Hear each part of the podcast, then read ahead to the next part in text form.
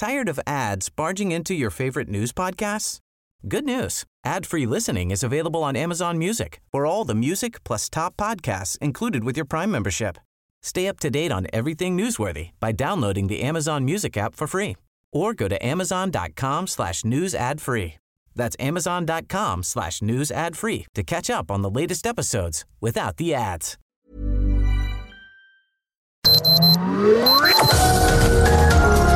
Heraldo Media Group presenta Sergio Sarmiento y Lupita Juárez. Información veraz y oportuna con un toque personal y humano. Por El Heraldo Radio, donde la H suena y ahora también se escucha.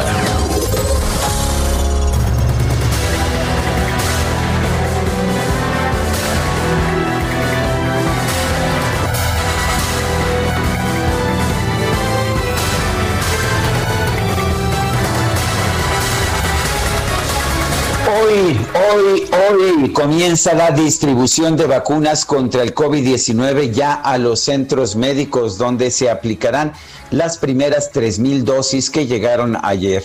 Durante esta madrugada, elementos de la Secretaría de la Defensa Nacional comenzaron la distribución en centros médicos de estas vacunas anti-COVID de Pfizer y BioNTech. Desde las 3 de la mañana, personal militar acudió al Instituto Nacional de Cancerología, donde estuvieron resguardadas las vacunas y se llevó los insumos a centros médicos ubicados en Toluca allá en el Estado de México y también en Querétaro. El traslado de vacunas estuvo acompañado de un operativo de seguridad que incluyó a elementos y vehículos de la Secretaría de la Defensa. Se tiene previsto que hoy el presidente Andrés Manuel López Obrador dé inicio al plan de vacunación. Esto se va a transmitir en vivo, por menos la aplicación de las primeras dosis a trabajadores del sector salud que han combatido la pandemia. Ayer en la mañana, como le señalamos, oportunamente llegó a México un primer lote. No eran las 125 mil que se había esperado en este momento, pero sí 3 mil vacunas que según el canciller Marcelo Ebrard van a servir para calibrar, para calibrar el proceso de distribución. La Secretaría de Relaciones Exteriores informó que en los próximos días llegará a nuestro país otro cargamento ahora con 50 mil vacunas de, de, combate al COVID. Son las 7 de la mañana, 7 de la mañana con dos minutos. Hoy es jueves. Es 24 de diciembre del 2020. Yo soy Sergio Sarmiento y quiero darle a usted la más cordial bienvenida a El Heraldo Radio. Lo invito, lo invito a que se quede con nosotros y más en este 24 de diciembre, importante por el inicio del proceso de vacunación, importante también porque es vísperas de Navidad. Hoy serán los festejos, festejos distintos, festejos ah, pues muchas veces un poco triste en los hogares mexicanos. Ya sabemos que aquí en México se festeja más que la Navidad del 25 de diciembre, la Nochebuena del 24 de diciembre, de manera que estaremos muy al pendiente.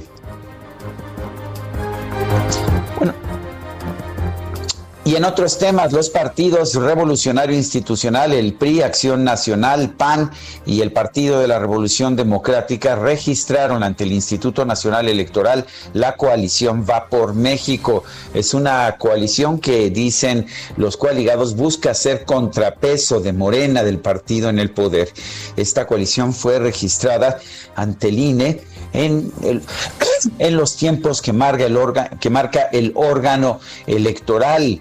Eh, participaron en este registro Marco Antonio Mendoza Bustamante, secretario adjunto de la presidencia del PRI, Raimundo Bolaños Azócar, director general jurídico del Comité Ejecutivo Nacional del PAN, y Elizabeth Pérez, secretaria de Asuntos Electorales y Política de Alianzas del PRD.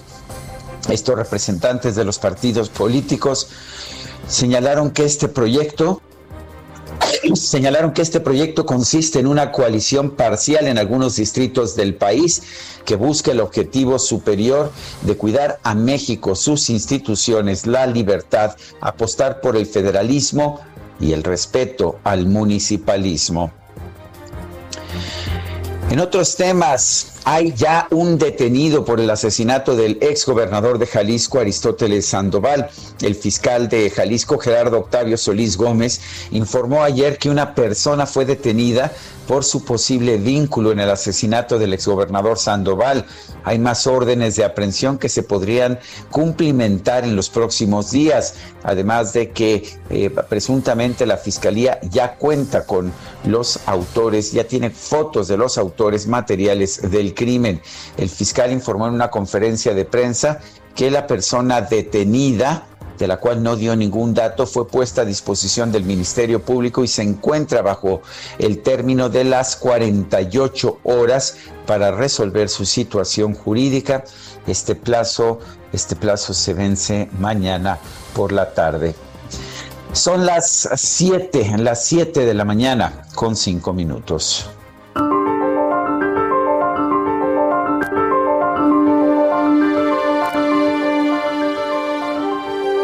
Bueno, y vamos, vamos a nuestra frase del día. Es de Anne Applebaum, una comentarista e intelectual pública estadounidense que ha vivido mucho tiempo en Europa Oriental, particularmente allá en Polonia. El autoritarismo atrae simplemente a la gente que no busca tolerar la diversidad, desconfía de la gente con ideas diferentes. Sí, es Anne Applebaum.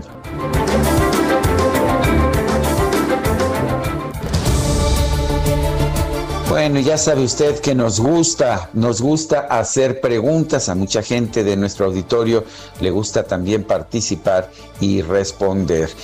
Ayer, ayer por la mañana hice la siguiente pregunta. ¿Está tomando el gobierno las medidas adecuadas para llevar las vacunas a toda la población?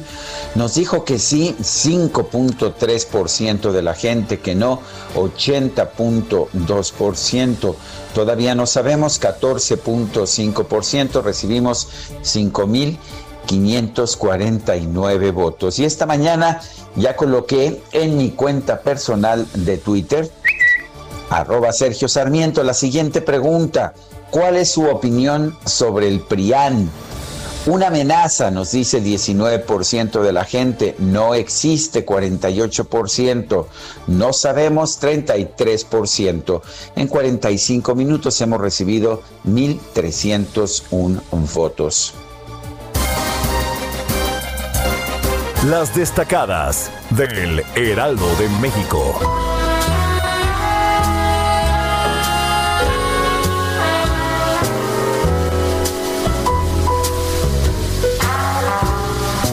Hay que darle la bienvenida, por supuesto, la bienvenida a Itzel González, que viene con un espíritu muy, muy navideño. ¿Cómo estás, Itzel? Buenos días. Sergio, amigos, muy buenos días. Excelente jueves. Llegamos, llegamos a la Nochebuena. Estamos a 24 de diciembre del 2020.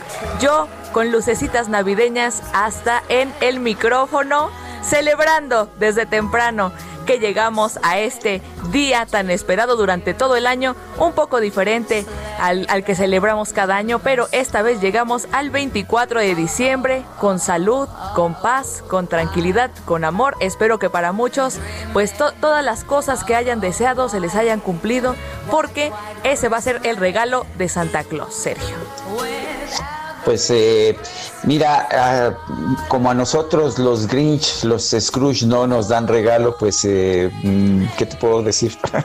No, no, no, hay, no hay regalo más que carbón. Un, trozo de carbón. para los que no se portaron bien y a los que no les gusta la Navidad, ni modo. Sergio, este 24 de diciembre. Dicen que que un trozo de carbón es lo que le llevaron de regalo a Manuel Bartlett, pero que porque le gusta como combustible para sus termoeléctricas. Pues para que vaya juntando, yo creo que él es, lo que va a pedir, es lo que le va a pedir a Santa, un pedazo de carbón. Y si le traen varios, pues él va a hacer su agosto en diciembre. Sergio, amigos, tenemos que trabajar aunque sea 24 de diciembre. Así que, ¿qué les parece si comenzamos con las destacadas del Heraldo de México? En primera plana, polémica electoral. La alianza PRI-PAN-PRD es para robar. El presidente Andrés Manuel López Obrador cuestiona las intenciones de la oposición. Los aliancistas afirman que vencerán a Morena en 2021. País, Cámara Baja, concretan alianza bajo el mote de Juntos Hacemos Historia, Morena, PT y Partido Verde encaran el 2021. Ciudad de México, en esta Navidad el mejor regalo es la salud. Pide Claudia Sheinbaum festejar la Nochebuena solo con quienes viven en la misma casa y sin invitados. Ocupación hospitalaria en 89.2%. Estados, Puerto Vallarta, avanza la investigación. Cae una persona por el crimen de Aristóteles Sandoval. Orbe, nueva cepa, reabren paso a los británicos. Por primera vez desde el domingo, varios autos con pasajeros pudieron cruzar el Canal de la Mancha con miras a la MLB, Sinergia Beisbolera. El gobierno y la Liga Mexicana de Béisbol solidifican su alianza para el auge de la pelota. Y finalmente, en mercados, menos obra pública, baja 28% inversión con la cuarta transformación. El gobierno refleja un menor gasto en el segundo año de su administración. Sergio, amigos, Destacalovers, hasta aquí las destacadas del Heraldo. ¡Feliz Nochebuena! Muy bien, mi querida Excel, pero no te vayas, ¿por qué no te quedas conmigo y nos echamos juntos este resumen de la información más importante? Finalmente es jueves 24 de diciembre del 2020. Las cosas hay que hacerlas compartidas, hay que hacerlas eh, pues con compañía de, todos aquellos a quienes más queremos y ya sabes, Itzel, que te quiero mucho. O sea que vamos a este resumen, si te parece bien, mi querida Itzel. Vamos con el resumen a las 7.11 de la mañana. Hace unos minutos, elementos de la Secretaría de la Defensa Nacional comenzaron la distribución de vacunas de Pfizer y BioNTech. Sobre el arranque de vacunación, el subsecretario de Prevención y Promoción de la Salud, Hugo López Gatel, detalló que el Hospital General de México y dos sedes militares en Toluca y Querétaro aplicarán las dosis contra el coronavirus al personal de salud. El evento será transmitido en vivo durante la conferencia mañanera del presidente López Obrador. Mañana las sedes serán el Hospital General de México, doctor Eduardo Lisiaga, y dos sedes militares que seleccionamos de acuerdo a múltiples criterios que incluye la realidad epidemiológica, la tendencia de la ocurrencia y la proximidad y densidad de las unidades COVID. Seleccionamos a Toluca, en el Estado de México, y Querétaro, Querétaro. Mañana se vacunarán casi 3.000 personas de este grupo de personal de salud y corresponde a las instituciones del sector salud, Secretaría de Salud, tanto la federal como los servicios estatales en los sitios donde se vacunará mañana, el ISTE, el IMSS, Servicios Médicos de Pemex, Secretaría de Marina y Secretaría de la Defensa Nacional. Ante las críticas desatadas por la llegada de 3.000 dosis de la vacuna de Pfizer a nuestro país, la Secretaría de Relaciones Exteriores argumentó que con ellas podrán, podrán calibrar la cadena de frío necesaria para su almacenamiento, distribución y aplicación. La Cancillería señaló que el siguiente envío de la vacuna de Pfizer BioNTech será de 50 mil dosis, con lo que iniciará un proceso de entregas periódicas que sumarán 1.4 millones entre este jueves y el 31 de enero de 2021. El titular de la Secretaría de Salud de Nuevo León, Manuel de la Oca Vasos, estimó que las primeras vacunas contra el COVID-19 que se aplicarán al personal de salud de la entidad llegarán entre el 15 y el 31 de enero del 2021. A nuestro país eh, llegaron 3.000 vacunas para hacer una calibración, entre comillas, para ir preparando la estrategia que se va a llevar a cabo en todo el país. La información que tengo es que entre el 15 y el 31 de enero llegarán las vacunas a Nuevo León. No tengo el día exacto, obviamente depende de la producción en laboratorio, de que lleguen a nuestro país y luego las manden a Nuevo León. Eh, ya estamos eh, en pláticas con los directores de los hospitales. Ya tuve la oportunidad de platicar con algunos directores de hospitales para que nos manden un censo del personal de salud que está en, en atención de pacientes COVID.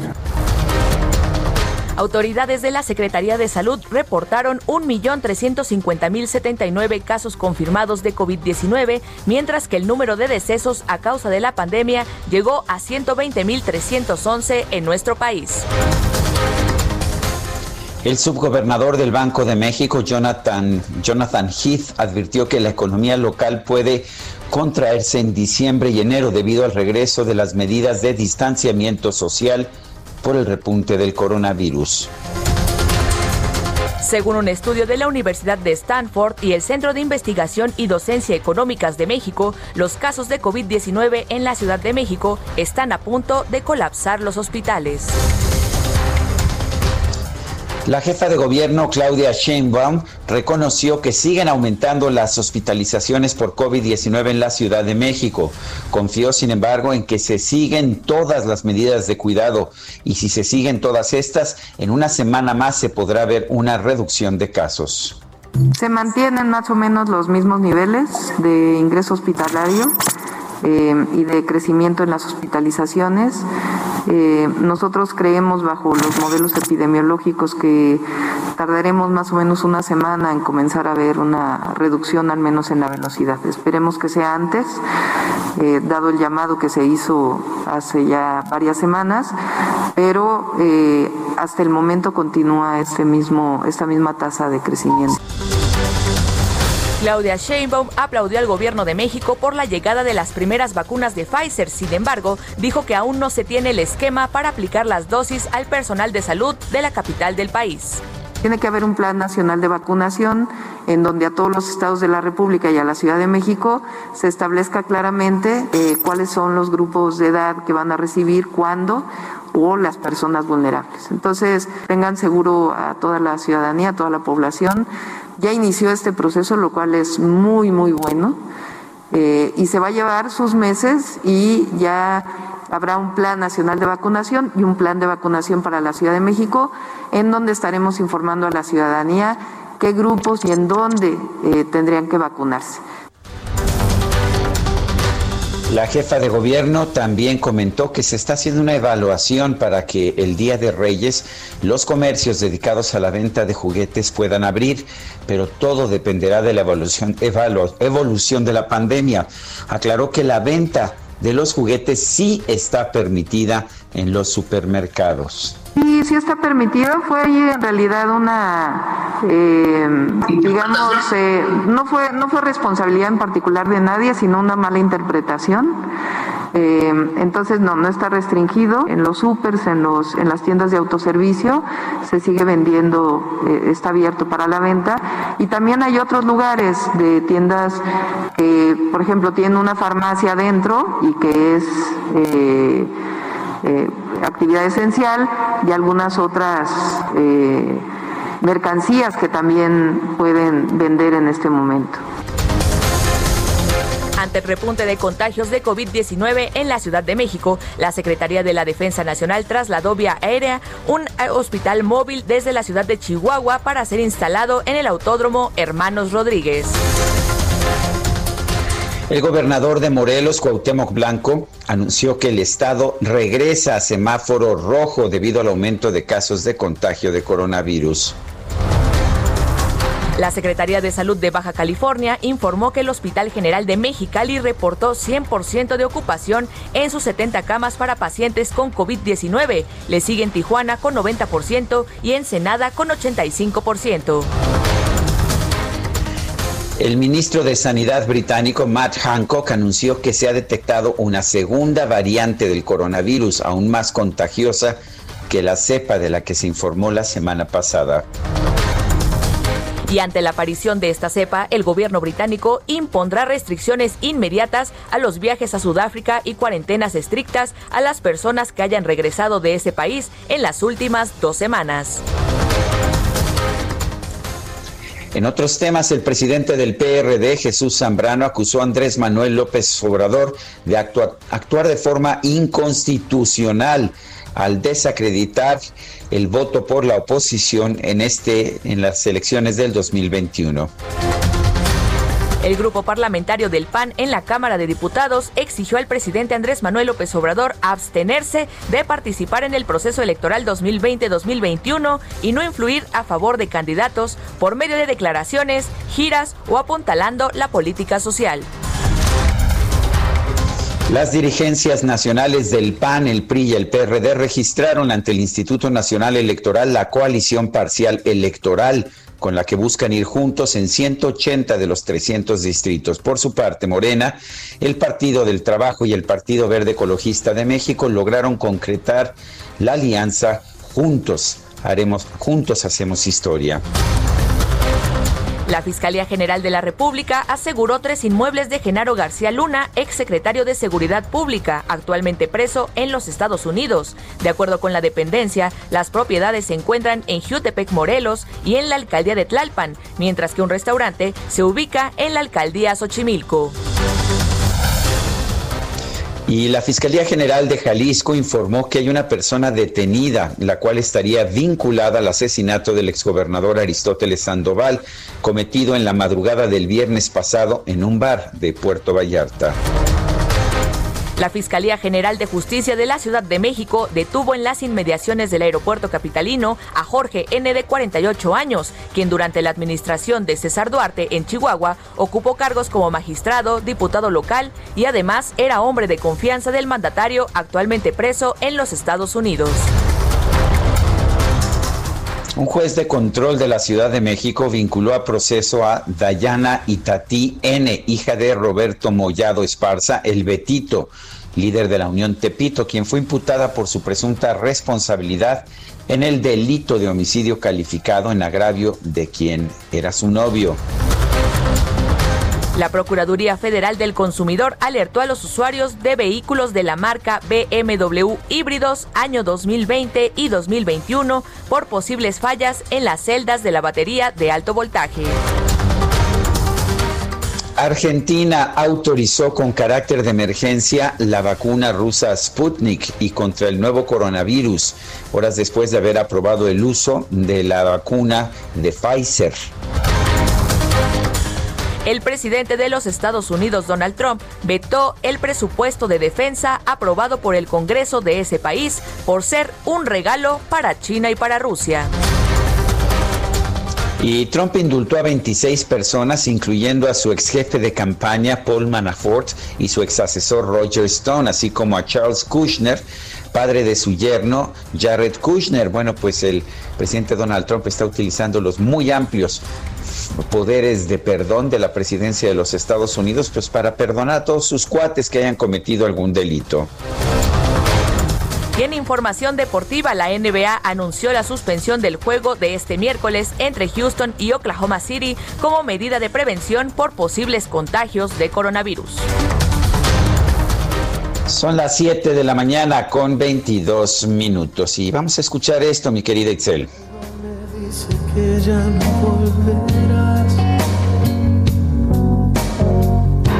Seguro que esta vez no habrá marcha atrás. Después de todo fui yo a decirte que no. Sabes bien que no es cierto, estoy muriendo por dentro.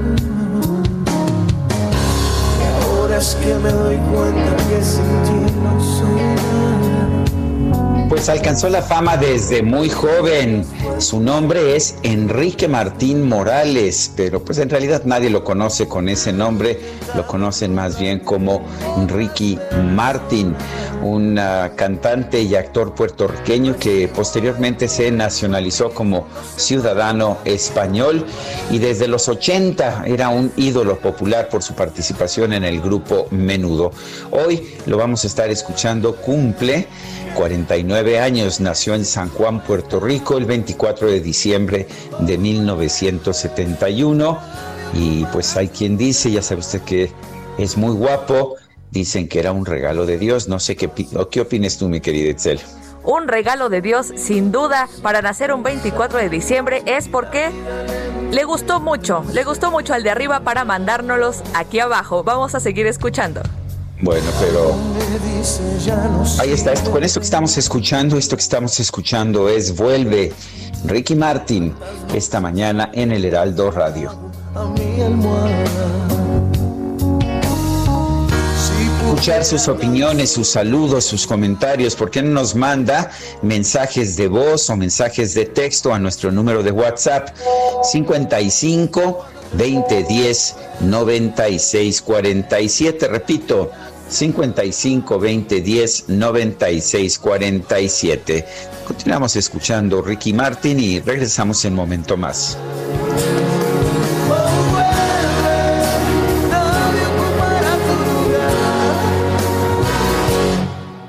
Sobra tanto espacio si no estás. Un minuto sin pensar,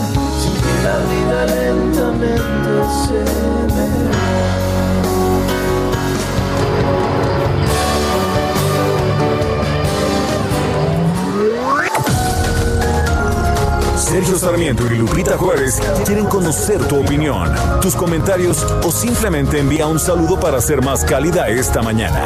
Envía tus mensajes al WhatsApp 5520 109647.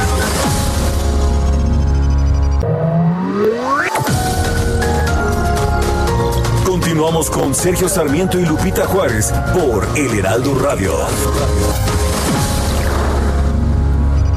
Torre Puebla, buen día del Extra Bravo este noviembre, saliendo del Triángulo por eh, Radio Capital en la Ciudad de México.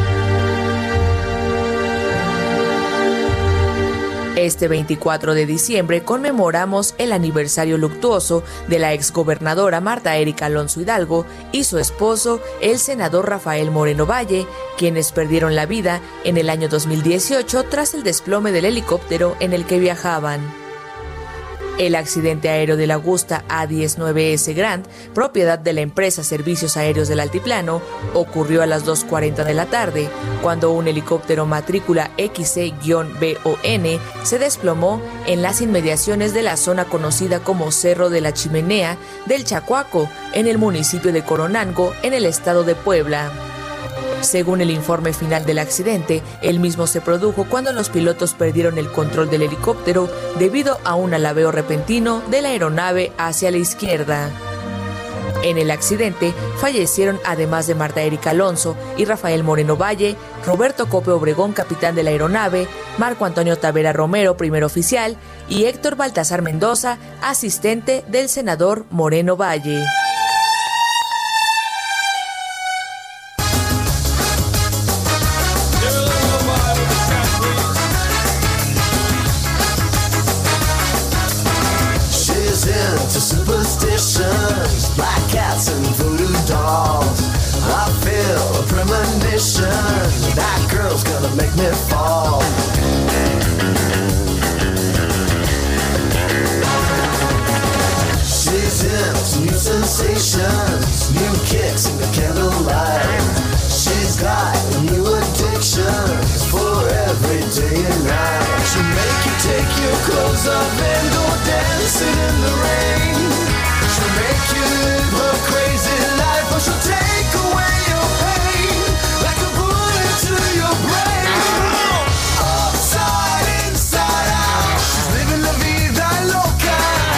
Pues sí, hay que vivir la vida loca, mi querida Itzel, Carla, Quique, DJ, Quique, todos lo sabemos y espero que estén todos bailando porque yo aquí sí estoy bailando aquí en esta transmisión que estoy haciendo desde, desde mi casa, no es común que lo haga, en esta ocasión lo estoy haciendo, pero de que se puede bailar, se puede bailar, ¿no les parece?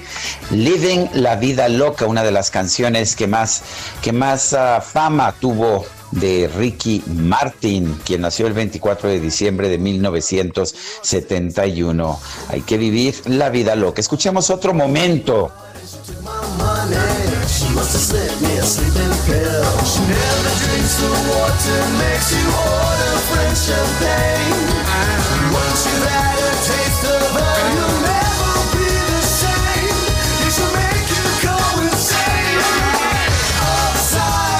Once you've had ¿quién no ha bailado eh, Living la Vida Loca en alguna fiesta, en alguna boda o donde se pueda? O sea que no me digan que no y vamos adelante. Tenemos mensajes de nuestro público rápidamente porque creo que ya tenemos, ah, ¿saben qué? Vamos a dejar los mensajes de lado y vámonos ah, con nuestra reportera Jessica Moguel que nos tiene, que nos tiene información. Adelante Jessica. Muy buenos días, Sergio Lupita. Así es, pues ya dio inicio el proceso de vacunación, el Plan Nacional de Vacunación, que, pues bueno, es la puerta de entrada del embarque que llegó ayer con las vacunas contra la COVID-19 de la farmacéutica estadounidense Pfizer y también de su socio eh, alemán BioNTech. Déjenme comentarles que minutos después de las seis de la mañana llegó aquí al Hospital General el subsecretario de Salud, Hugo López Gatel, mostró su, mostró su emoción al respecto del inicio de- de la vacunación del personal médico. También nos comentó que la primera persona que va a recibir la vacuna será una mujer y de manera simultánea se van a aplicar dosis de esta vacuna aquí en la Ciudad de México, en el Hospital General de México Eduardo Lisiaga, en una sede militar de Toluca, Estado de México, y en otra adicional de Querétaro. Hay que recordar que a este hospital llegan 975 dosis para aplicarse a profesionales de la salud, llámese médicas, médicos, enfermeras, enfermeros, camilleros, pero también personal de servicio social, de alimentos y personal de limpieza e higiene. También es que, pues bueno, eh, se van a aplicar dos dosis como ya lo habían comentado, una ahorita y después de 20 días otra. Al respecto, el subsecretario de Salud, Hugo López Gatel, comentó que hay abasto suficiente para realizar estas dos dosis. Claudia Sheinbaum también llegó, Sergio Lupita, a este lugar, también manifestó su emoción al respecto, comentó que en minutos más daría eh, un mensaje a los medios de comunicación. La que sí vimos muy contenta por esta vacunación fue la secretaria de Salud capi- capitalina, Olivia López, quien este, solamente se limitó a decir que estaba muy contenta y que esperaba que el proceso se diera eh, con agilidad y en tranquilidad. Es parte de lo que ha sucedido hasta este momento. Nosotros tuvimos la oportunidad de platicar con una doctora que está en la primera línea de batalla contra la COVID-19 y nos comentaba que se siente muy nerviosa, pero sí le pidieron hacer un preregistro para que ella pudiera recibir el día de hoy esta aplicación. Por el momento es la información, por supuesto vamos a estar muy pendientes de lo que suceda en la- a lo largo de toda esta jornada. Sergio. Bueno, pues me parece, me parece muy bien, me parece que, que es muy bueno que tengamos ya el inicio de las vacunaciones. Vamos a ver qué, eh, pues qué viene. Por lo pronto son muy poquitas, son nada más tres mil. Gracias, Jessica Moguel. Gracias, buenos días. Bueno, y los partidos Revolucionario Institucional, Acción Nacional y de la Revolución Democrática registraron su coalición ante el Instituto Nacional Electoral. Se va a llamar Va por México. Jesús Zambrano, Jesús Zambrano, dirigente nacional del PRD, está en la línea telefónica. Jesús, ¿cómo estás? Muy buenas, muy buenos días. Muy buenos días, Sergio. Con el gusto de saludarte y a tus órdenes, como siempre. Muy bien, Jesús, cuéntanos, eh, ¿no parece usual una alianza de esta naturaleza? De por sí rompieron ustedes esquemas en el 2018 en una alianza con el PAN, pero una alianza ahora con el PRI, que ha sido, digamos, el partido más cuestionado por el PRD desde su fundación en 1989. Sí, efectivamente, hay una acción inédita de nuestra parte y también del lado del PAN, porque es la primera vez que vamos juntos eh, a una coalición electoral PAN, PRD, PRI, porque el país vive también una situación extraordinaria, Sergio. Estamos ante un proceso de franco deterioro de la vida del país en todos sus aspectos. No hay uno solo importante de la vida del país que se salve de estar peor hoy que hace dos años y 24 días que entró este gobierno en funciones. Y ni en salud, que es en donde más trágicamente se manifiestan hoy las cosas por ya más de 120 mil muertos según números, números oficiales eh, y los contagiados ya vamos a terminar cerca del millón y medio de números oficiales de contagiados. Eh, son cifras que han en- enlutado y que han puesto en una difícil situación a igual número de familias. Y luego, eh, junto con esto también, eh, es, esto además ahondándose, Sergio, por el hecho de una decisión irresponsablemente criminal de parte del gobierno eh, de López Obrador que no ha tenido la eh, vergüenza elemental, la moral elemental de decirle la verdad a la gente de lo que realmente estaba pasando y a dónde íbamos y no tomó las medidas que correspondían para equipar el servicio médico, para sabiendo que venía una nueva ola, un repunte, un rebrote, porque nunca hubo eh, un verdadero descenso en eh, la pandemia, en el control en México, eh, y no tomaron las medidas para eso. Y otra vez ahora estamos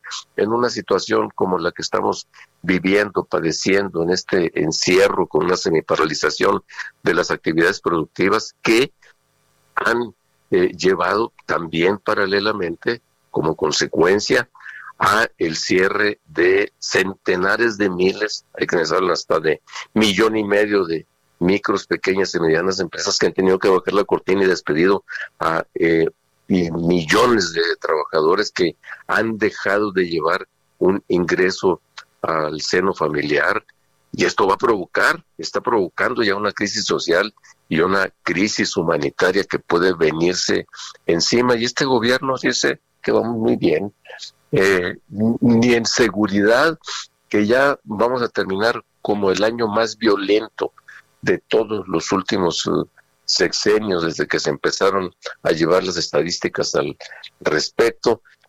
Y hacemos el recuento de todos los aspectos, de las decisiones equivocadas que el presidente ha tomado, eh, incluyendo todo lo que tiene que ver con la amenaza al eh, sistema democrático político de nuestro país, a lo que eh, significa también el hecho de que de manera flagrante ha violado el Estado de Derecho, no genera eh, confianza para la inversión privada ni nacional ni extranjera y el país pique hacia el eh, abismo.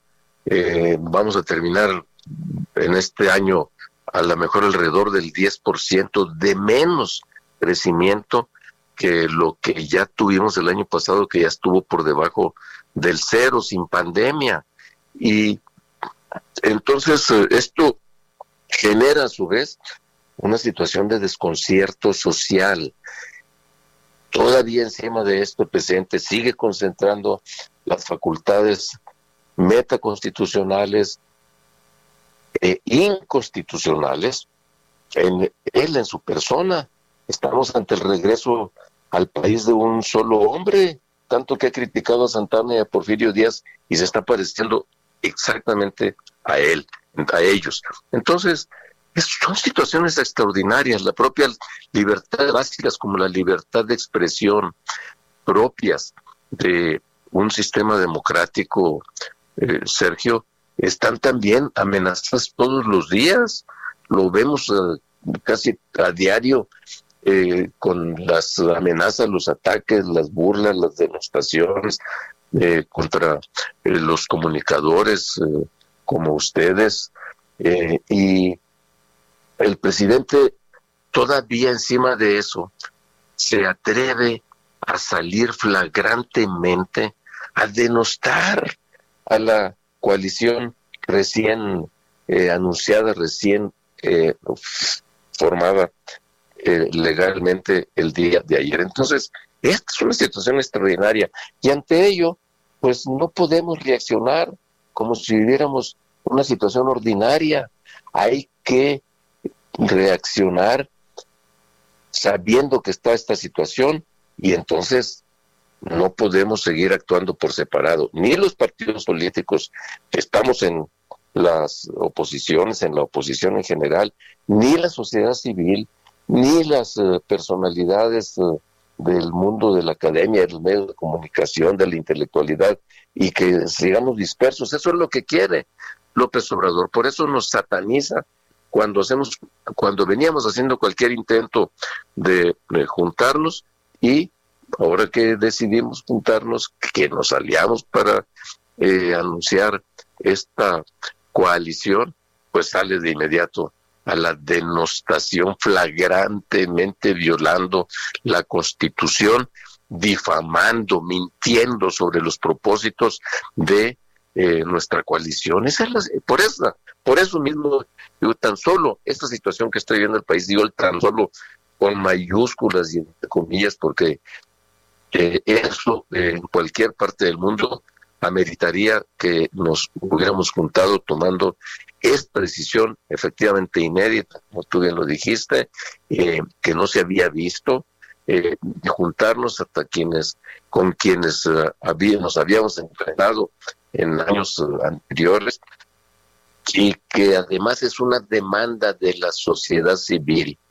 Más de 570 organizaciones agrupadas en la plataforma Sí por México nos exigieron esta conjunción, esta alianza y hemos respondido positivamente a ella y tenemos la confianza de que vamos a salir adelante por el bien de México. Por eso el nombre de la coalición sí, se es eh, Va por México. Bueno, pues yo quiero agradecerte, Jesús Zambrano, presidente nacional del PRD, que hayas tomado nuestra llamada. Un fuerte abrazo y felices fiestas. Igualmente todo lo mejor para ti, para ustedes, eh, Sergio. Las- cuidando. Gracias. Son las 7 de la mañana con 45 minutos. El INEGI da a conocer información esta mañana. Por una parte, sobre la actividad ah, de empleo y de desocupación, es la encuesta nacional de ocupación y empleo, cifras oportunas de este mes de noviembre.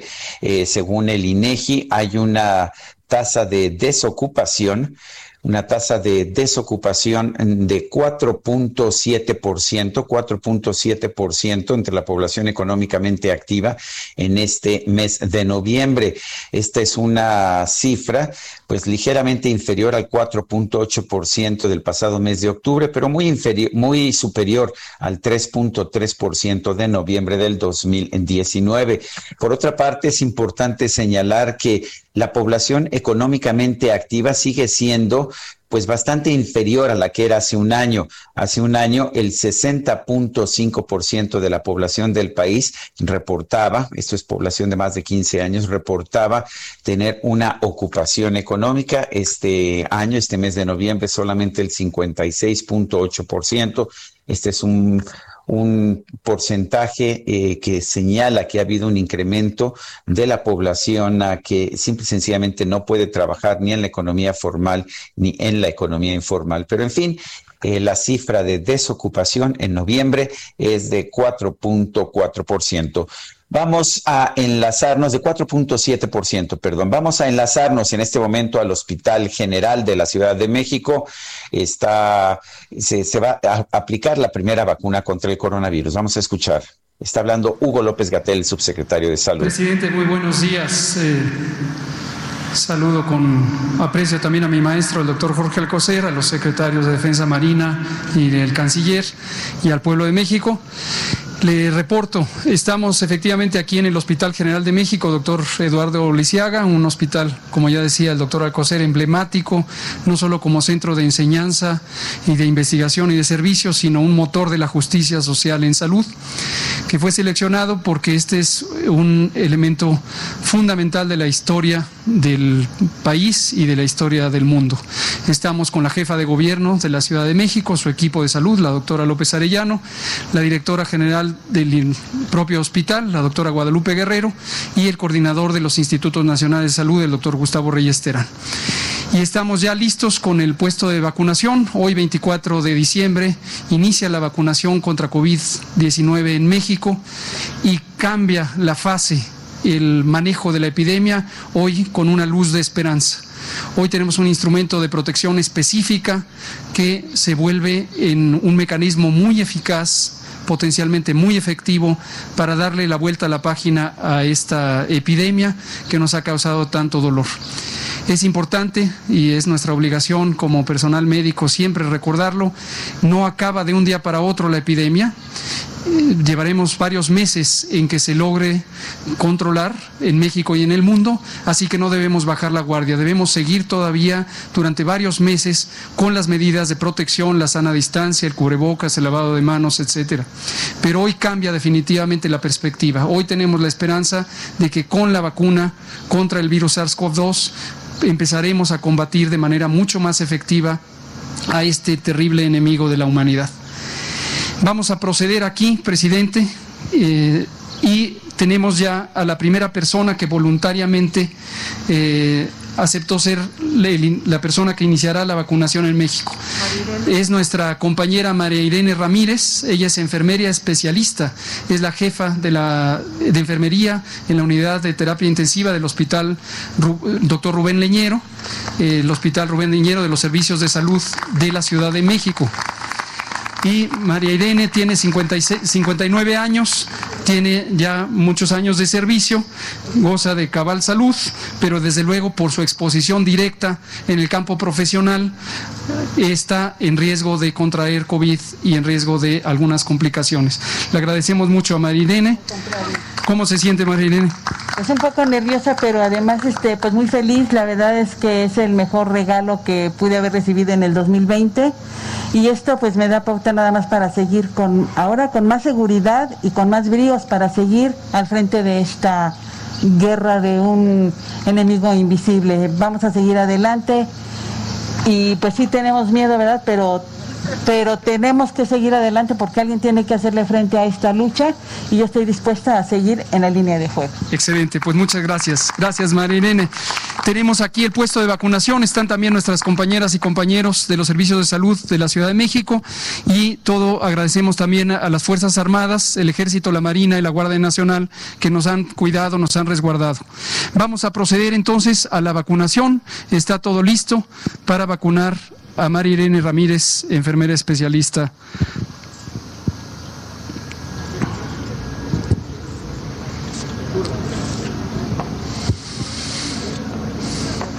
Se está llevando a cabo la vacunación en estos momentos.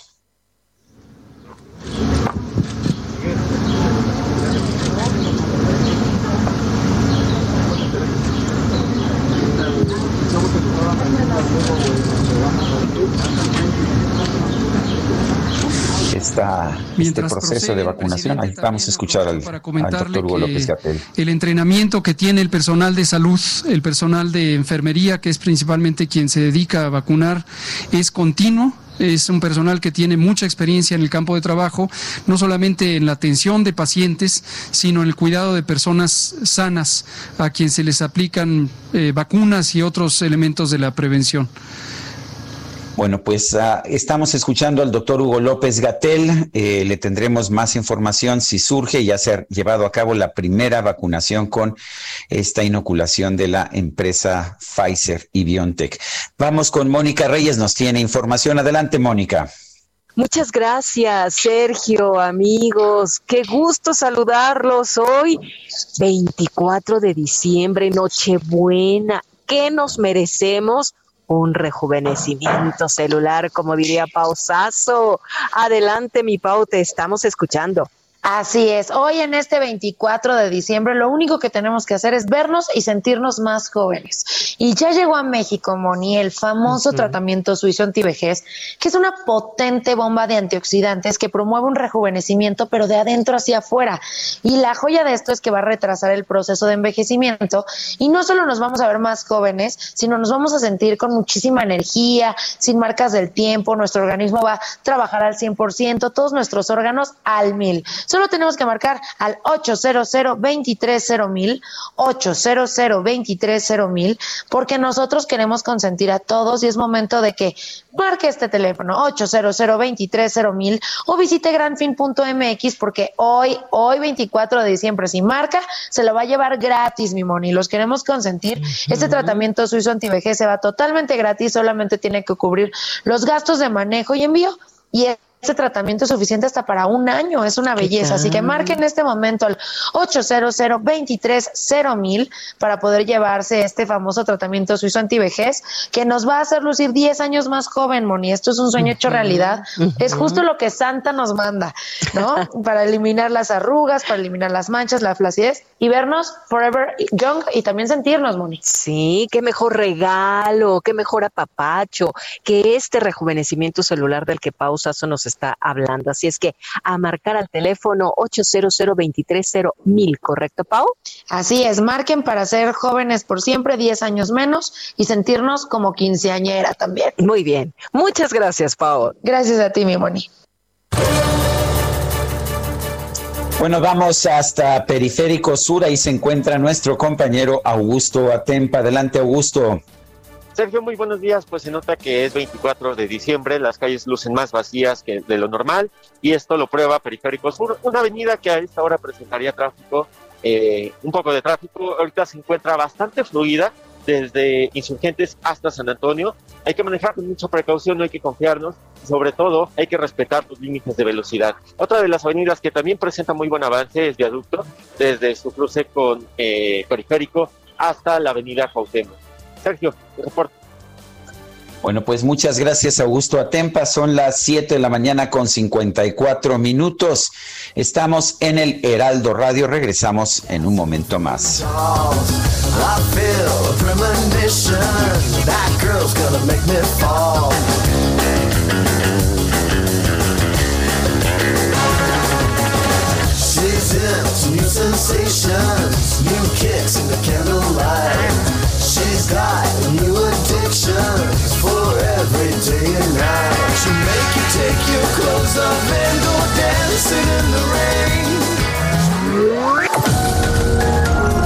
Sergio Sarmiento y Lupita Juárez quieren conocer tu opinión, tus comentarios o simplemente envía un saludo para ser más cálida esta mañana.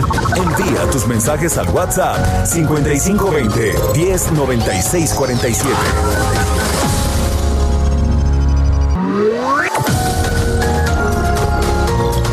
Continuamos con Sergio Sarmiento y Lupita Juárez por El Heraldo Radio. Traigo en los bolsillos tanta soledad. Desde que te fuiste no me queda más que una foto gris y un triste sentimiento. Lo que más lastima es tanta confusión cada resquicio de mi corazón. Cómo hacerte un lado de mis pensamientos.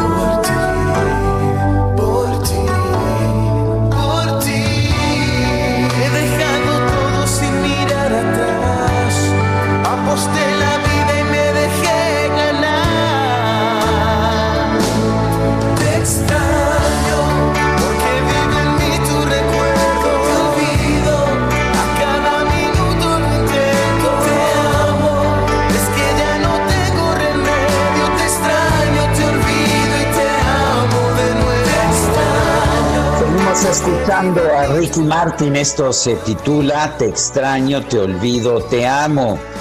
Pensé que era, que era un mensaje de la producción a mí, pero no, resulta que es el nombre de la canción. ¿Cómo la ven? Qué decepción, ¿verdad? Yo aquí haciéndome ilusiones con ojitos de corazón, pero nada, nada. No hay nada para el Grinch, no hay nada para Mr. Scrooge. Mejor vamos con los mensajes del público. Gracias DJ Kike por ese por ese latigazo. En fin, vamos. Alma Rosa Arjona dice feliz Navidad, dúo dinámico. Saludos, los eh, dice los quiero mucho, cuídense mucho desde Coyoacán, únicos, no tienen igual. Silvia nos dice yo desconfío de los saqueadores corruptos que había en los gobiernos anteriores, neta, eran muy ladrones.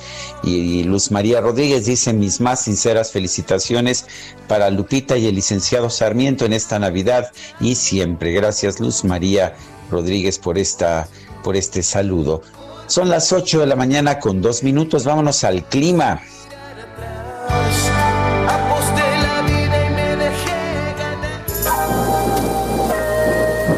El pronóstico del tiempo. Sergio Sarmiento y Lupita Juárez. Isaite Núñez, meteoróloga del Servicio Meteorológico Nacional de la Conagua, nos tiene, nos tiene información. Adelante, Saite. Hola Sergio Lupita, buenos días. Los saludo con gusto, igual que al auditorio desde el Servicio Meteorológico Nacional de la Conagua. Y les comento que esta mañana el Frente Frío número 23 se extiende sobre el noreste del país. Estamos pronosticando que se desplace rápidamente durante esta tarde sobre el litoral del Golfo de México y en la noche va a recorrer la península de Yucatán. Esto va a ocasionar en horas vespertinas lluvias puntuales intensas en los estados de Oaxaca, Veracruz y Tabasco, así como lluvias persistentes con acumulados torrenciales que pueden alcanzar de 150 a 250 milímetros en 24 horas, especialmente en el estado de Chiapas. Además, también va a originar intervalos de chubascos con lluvias fuertes en los estados de Puebla, asimismo en los estados de la península de Yucatán. La masa de aire polar asociada a este frente va a mantener un ambiente muy frío en la mayor parte del país, así como nieblas en los estados del norte, centro, oriente y sureste de México. Algo muy importante es que también ocasionará un evento de norte muy fuerte a intenso y oleaje elevado a lo largo del litoral del Golfo de México. Ya por la noche también este evento de norte va a alcanzar las costas de la península de Yucatán, el Istmo y Golfo de Tehuantepec. Además, en el noroeste del país, durante esta mañana, estamos pronosticando la caída de nieve o aguanieve en las zonas serranas del norte de Baja California, especialmente en la Sierra de San Pedro Mártir. Les comento que aquí en el Valle de México, este día la condición del cielo se mantendrá medio nublado, con un ambiente de, de fresco a templado y sin lluvias en el Estado de México y la Ciudad de México.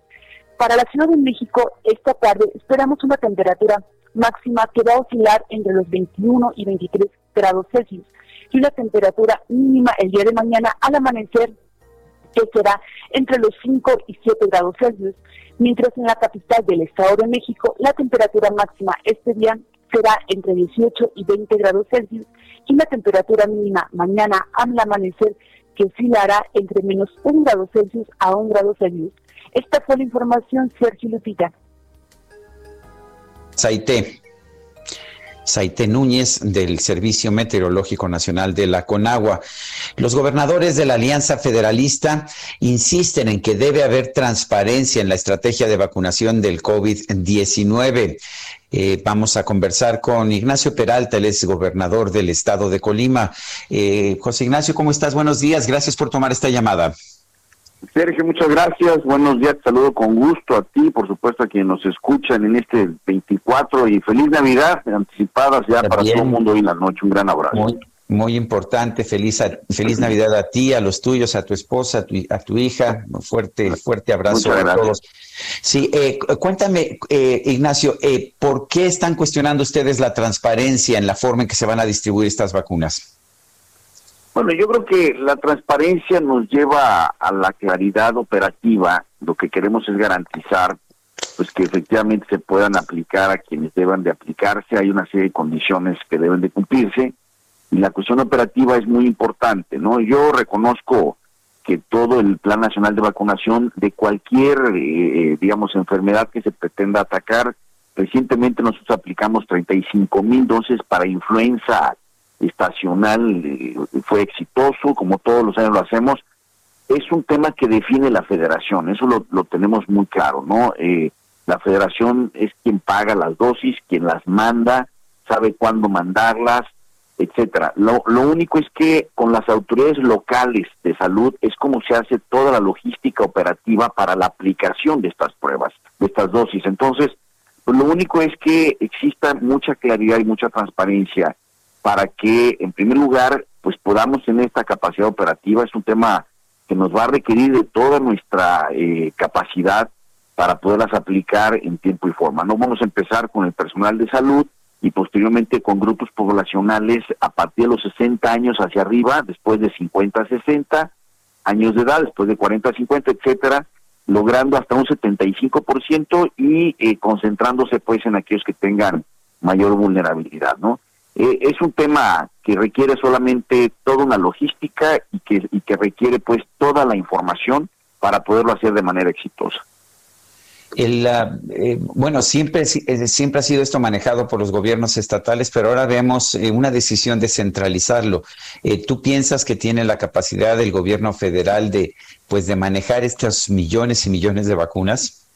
No, honestamente no. Mira, en, Colima, que es un estado eh, relativamente pequeño en términos geográficos, en términos, en términos poblacionales, aquí no llegamos a 800 mil colimenses, el gran total, ¿no? Y sin embargo, si hacemos el cálculo de los grupos poblacionales y lo, y lo multiplicamos al 75%, pues vamos a requerir un poquito menos de medio millón de dosis.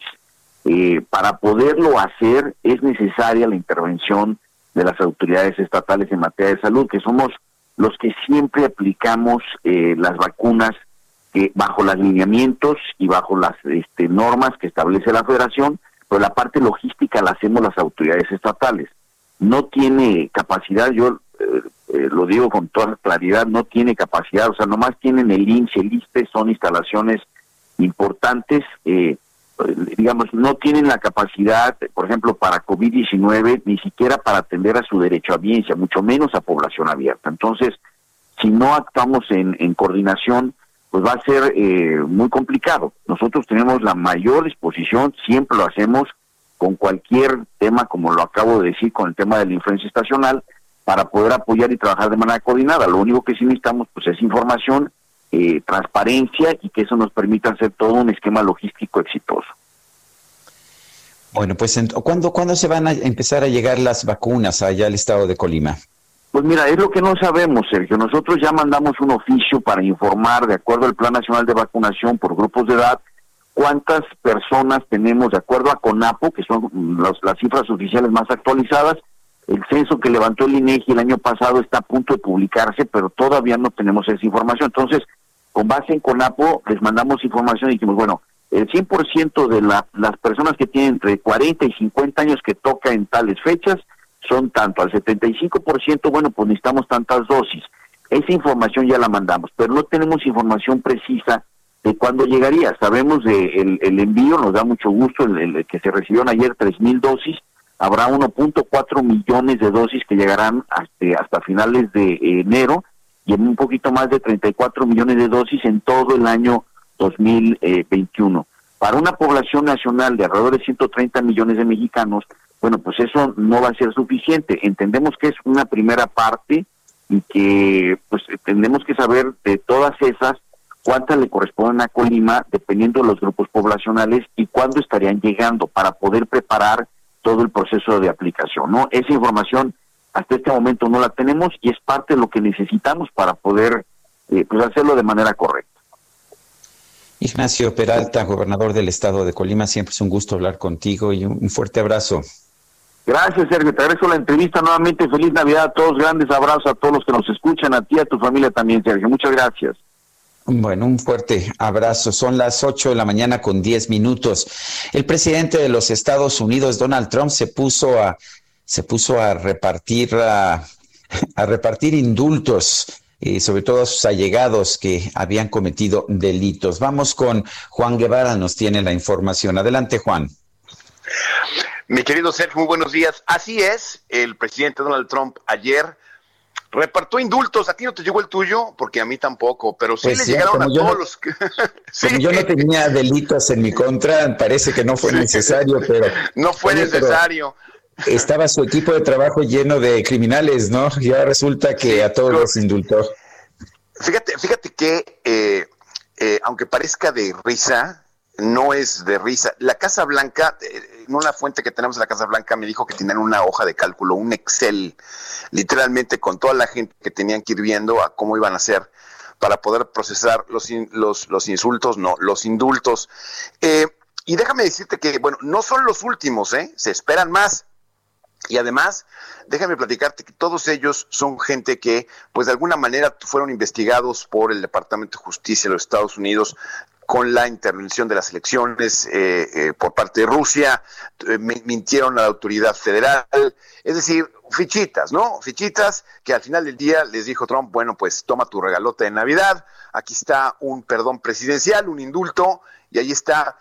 Y eso al mismo tiempo que puso a todo el país de cabeza, de cabeza, al no firmar la- el paquete de ayuda en relación al COVID, eh, asistencia para los negocios, etcétera. Todavía no lo ha hecho, se espera que no lo haga. De hecho, uno de los encabezados de la cadena CNN es que pues eh, Trump está haciendo un show de actitudes y de conductas completamente erráticas y locas eh, en estos últimos días que le quedan pues menos de un mes en la presidencia de los Estados Unidos. Es decir, eh, lo que estamos viendo es que está tirando la casa por la ventana, inclusive en un, en un en una comunicación que hizo en Twitter el día de ayer dijo que bueno que no podía firmar esta esta eh, opción de eh, que le presentó la Casa Blanca, que le presentó el Congreso y el y el um, y el Senado para su aprobación, pues porque tenía que como administración dejar las cosas claras y que la próxima administración, la cual pensaba que iba a ser él, iba a tener que resolver este asunto. Entonces, pues la verdad es que creo que ahora sí el presidente Trump tiene que eh, checarse, ¿no? Porque la verdad está haciendo cosas que, bueno, eh, son completamente inéditas. Completamente inéditas, estoy completamente de acuerdo. El, el, el, el, poder, la facultad de indulto es muy importante, la han ejercido todos los presidentes, pero usualmente la aplican no a sus amigos, sino a aquellas personas que han sido detenidas o procesadas de forma injusta, casos de injusticia muy graves, pero no es el caso de Trump. No, por supuesto que no, y, y la verdad es que eh, lo maneja con mucho, mucho cuidado. Yo, eh, una de las cosas que hablábamos con una persona que trabajó con el presidente Obama es que trataban de no hacerlo. Eh, es una de las cosas que tratan de no hacer los presidentes porque permiten que la justicia tome su curso y si la justicia decreta alguna cosa, pues por algo es, ¿no? Pero aquí en este caso, el presidente Trump pues reparte indultos como si fueran volantes y pues, eh, insisto, inédito, completamente vergonzoso. Muchas gracias, Juan Guevara, por esta información. Feliz Navidad. Saludos. Feliz Navidad, mi querido Juan. Siempre es un, es un gusto, es un gusto, un privilegio haber podido trabajar contigo este año. Sé que tenemos mucho más trabajo el año que viene. Así es. Gracias. Bueno, son las 8 con 14 minutos. El nuevo brote de COVID-19 en la Ciudad de México podría colapsar a los hospitales, según un estudio de la Universidad de Stanford, y el proyecto de análisis de decisiones en contextos inciertos, el PADECI del CIDE. Fernando Alarida Escudero es doctor en políticas de salud con especialización en ciencias de la decisión, es profesor investigador de la División de Administración Pública y miembro del programa de política de drogas del CIDE, región centro en Aguascalientes. Fernando Alarida Escudero, gracias por tomar nuestra llamada. Hola, Sergio, ¿qué tal? Muy buenos días a ti y a todos tus radioescuchas. Gracias, Fernando. Cuéntanos.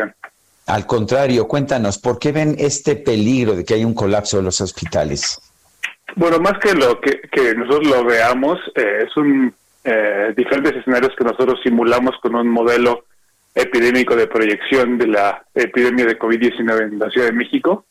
Entonces corrimos diferentes escenarios, posibles eh, eh, modalidades en, la que, en que la población puede interactuar durante las fiestas decembrinas y vimos que ya dado la cantidad de, contag de contagios que se tienen, el, el número de eh, infecciones activas, eh, es altamente probable que el eh, sistema hospitalario se vea rebasado en las siguientes semanas. ahora, no, no todo del, todo totalmente certero, es por eso que nosotros damos una medida de cuál es el riesgo, cuál es la probabilidad o el chance de que esto ocurra, pero se ve que es altamente probable de que esto ocurra si es que los, el número de contagios no baja durante las fiestas decembrinas y sobre todo si no se le pone también un control eh, a, principios de, del siguiente año. La jefa de gobierno de la Ciudad de México decía ayer que ella espera que en una semana se empiece a registrar una disminución en los contagios debido a las medidas restrictivas que han aplicado. ¿Qué opinas? Eh, bueno, yo creo que todos esperamos eso. El tema es que no sé qué tan probable es que eso ocurra. Eh, yo también espero que eso suceda para que el número de contactos disminuya, pero ya el número de contactos eh, y, y que ha existido a principios de, del mes y pues ya está que estamos a eh, prácticamente cumplido las tres cuartas partes del mes, ha habido mucho contacto, ha habido muchos contagios, pues para que eso disminuya, pues tendría que haber habido una disminución de contactos desde hace varias semanas atrás. Entonces, eh, yo también espero que eso suceda, pero eh, no se ve que sea un, un escenario eh, tan probable como a lo mejor están esperando que ello sea. ¿Ha habido, ha habido errores? Eh, ¿Hay cosas que se debieron haber hecho de forma diferente? Bueno, es que no sé cuál es el objetivo de las y los tomadores de decisión eh, en nuestro país en diferentes lugares. Eh, muchos se pueden ponderar diferentes eh, objetivos, por ejemplo, pues mantener la economía viva. también es un, no es ver si, si te puede tener la capacidad de, de, atender a todas las personas que se van a enfermar, que van a requerir, requerir hospitalización y que se van a morir Y bueno, pues entonces no sé cuál es ellos eh, el objetivo que, que, tengan y, y, si pensaban ellos que decir, bueno, dejemos la, la economía que siga activa eh, y, y, pues que las personas sigan teniendo el contacto que tuvieran eh, o incluso más, porque al menos lo que nosotros hemos calculado, parece que el número de contactos entre las personas y cuando refiero a contactos, me refiero a contactos efectivos y, esto significa que es un contacto que dado con una persona infectada, tiene contacto con una persona que es susceptible y que se puede infectar del virus, eh, eh han, incrementado. Eh, y pues dado eso, eh, parece que las medidas no, no, no han logrado disminuir el número de contactos. Ya tenemos muchísimo más contactos o casos detectados diarios en un día que lo que se había venido ocurriendo al principio de la pandemia, cuando había mucho control e incluso mucha preocupación. Y ha habido días que han pasado más de los 6.000 contactos diarios eh, eh, para la zona metropolitana de México, que esto nunca ocurrió a principios de la pandemia, ni abril, ni mayo, ni junio, etcétera. Esto fue ocurriendo pues a principios de este mes. Bueno, pues a Fernando Alaride Escudero, gracias por hablar con nosotros y estaremos al pendiente. Me parece que es muy importante que, pues, que logremos contener este, este, yo no sé si es una segunda oleada, un rebrote, lo que sea, pero ciertamente estamos viendo una situación muy complicada. Así es, Sergio, pues muchas gracias por la invitación y espero que todos se cuiden en estas fechas y, traten de disminuir sus contactos con, con seres queridos para tratar de minimizar los estragos que pueden ocurrir a principios del siguiente año. Gracias, Fernando Alarid Escudero. Son las ocho con diecinueve minutos. María del Rosario Lora López fue la primera mujer en México en recibir la vacuna. Ella trabaja en el Hospital General 2 del IMSS en Querétaro. Fernando Pañagua nos tiene el reporte. Adelante, Fernando. Sergio, ¿qué tal? Muy buenos días. Efectivamente, fue la enfermera que trabaja en el Hospital General número 2 del Instituto Mexicano del Seguro Social, María del Rosario Lora López, la primera persona en recibir la vacuna de en contra de la COVID-19. Este esto se eh, registró Sergio al interior de la decimoséptima zona militar del estado de Querétaro, en donde se realizó el, evento a puerta cerrada. No permitieron el acceso a, medios de comunicación locales o representantes de medios de, comunicación como el, el caso de El Heraldo.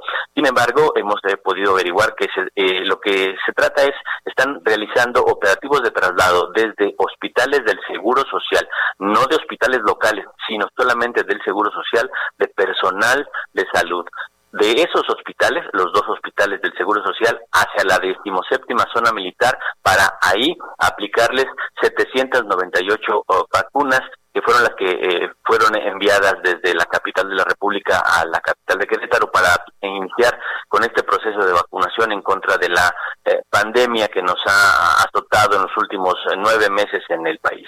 Sergio. Bueno, pues ah, muchas gracias por esta información, Fernando Paniagua. Estamos a la orden. Buen día. Y la jefa de gobierno de la Ciudad de México, Claudia Sheinbaum, dijo que el modelo matemático aplicado por el CIDE y la Universidad de Stanford tiene errores. Manuel Durán, adelante con tu reporte. Hola, muy, muy buenos días, Sergio. Sí, en, en, efecto, para la jefa de gobierno, Claudia Sheinbaum, el modelo matemático que aplicó el CIDE y la Universidad de Stanford, el cual les permite advertir sobre un colapso en los hospitales COVID de la capital tiene errores o, y, aclara que de acuerdo con lo presentado, que esto es de acuerdo con lo presentado de manera previa por ese grupo de investigación con el cual ya habían tenido contacto, el informe sobre la situación de la capital frente al COVID indica hoy, bueno, hasta el último reporte que ya alcanzó un 89.2% en camas generales, eh, eso al último corte y en ese sentido la misma jefa de gobierno reconoce que se mantienen los mismos niveles de ingreso, casi 100 por día, y de crecimiento de hospitalizaciones, pero confió en que bajo los modelos que ellos manejan, su administración en una eh, su administración contempla que en una semana comenzará una reducción de la velocidad de, de, ocupación.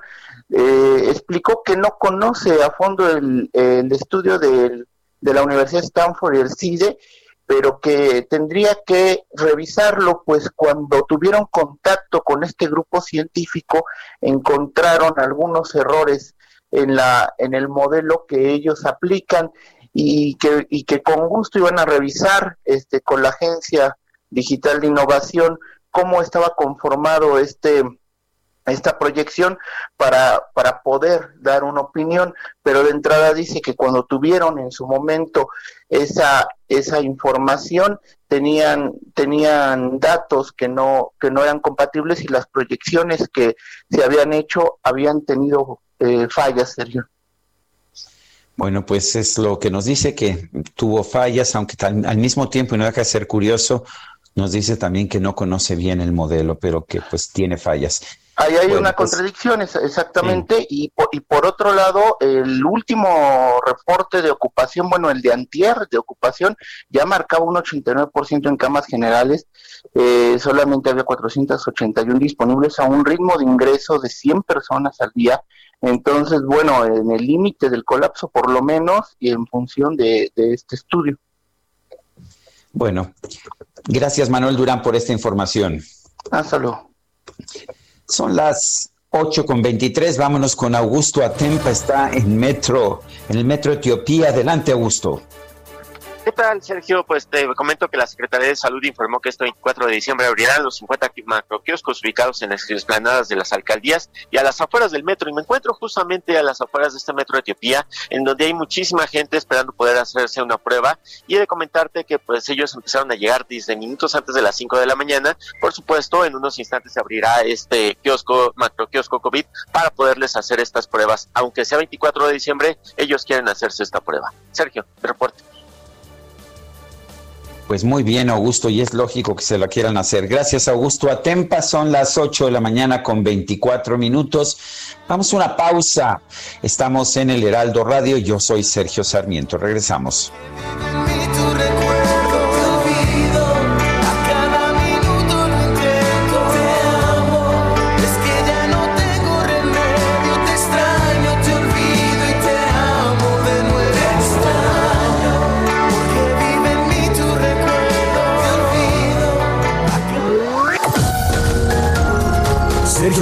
Y Lupita Juárez quieren conocer tu opinión, tus comentarios o simplemente envía un saludo para ser más cálida esta mañana.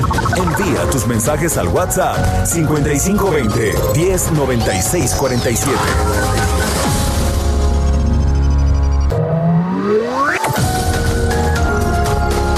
Continuamos con Sergio Sarmiento y Lupita Juárez por El Heraldo Radio.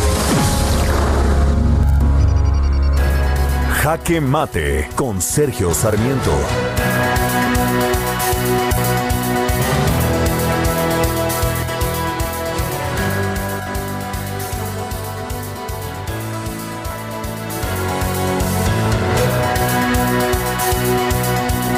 Es verdad que apenas han llegado, apenas han llegado unas 3.000 vacunas y esto pues no es nada para una población tan grande como la que tiene México, pero el inicio hoy de la vacunación contra el COVID sin duda es un motivo de esperanza.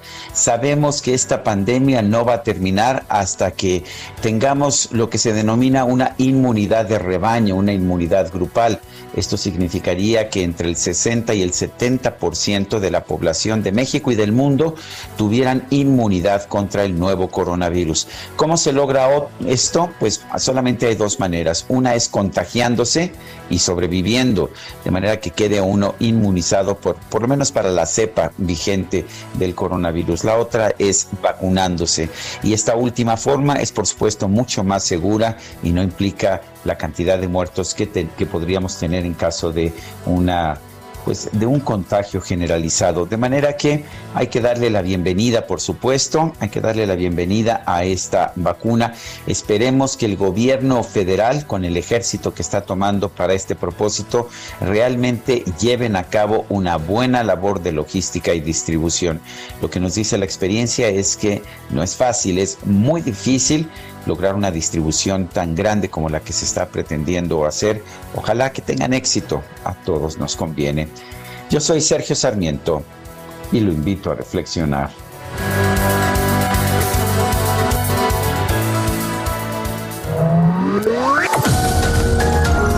Para Sergio Sarmiento tu opinión es importante. Escríbele a Twitter en arroba Sergio Sarmiento.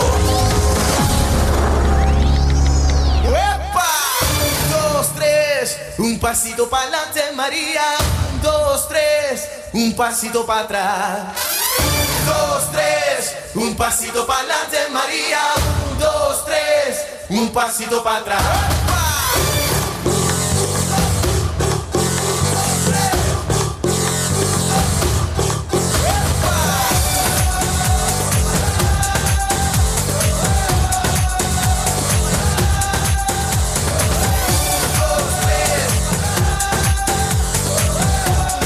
Pues esta se llama María y la verdad una de las razones por las que quise tener a Ricky Martin en este 24 de diciembre no es nada más que esté cumpliendo años, lo cual pues me parece me parece muy bien. Él nació el 24 de diciembre de 1971.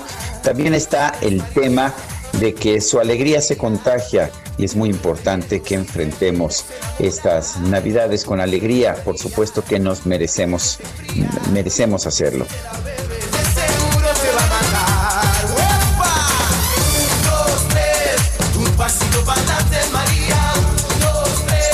8 de la mañana con 33 minutos. Tenemos mensajes de nuestro público. Nos dice una persona, muy buenos días, espero estén pasando un muy buen jueves. Por favor, denle un afectuoso saludo a Lupita y a su familia. Para ustedes y todo el equipo de trabajo del Heraldo, un muy especial saludo y agradecimiento por mantenernos bien informados. Que pase una muy feliz Navidad y un mucho mejor año nuevo que el presente. Es el deseo de nuestra familia para la de ustedes.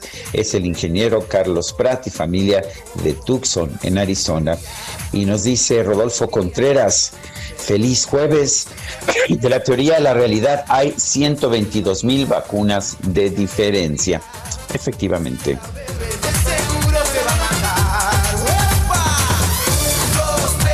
Y cuando son las 8 de la mañana con 34 minutos, nos vamos al metro. Reporte Metro con Palmira Silva. Palmira Silva, adelante, ¿cómo está la situación allá en el metro? Hola, muy buenos días, Sergio. Un saludo a tu auditorio. Les informo que hasta ahora registramos afluencia moderada con un intervalo aproximado de paso entre trenes de 3 minutos en las líneas 1, 2 y 3 y de 4 minutos en las líneas 7, 12, A y B.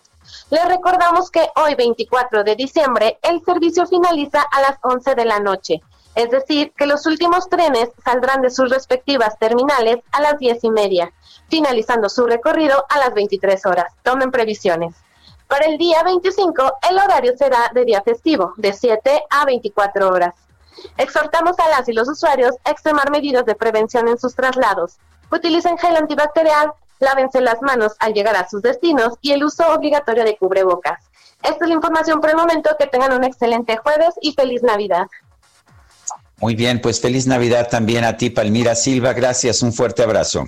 Gracias a ustedes. Son las 8 de la mañana con 35 minutos. Eh, 8 con 35. Vamos a un resumen de la información más importante.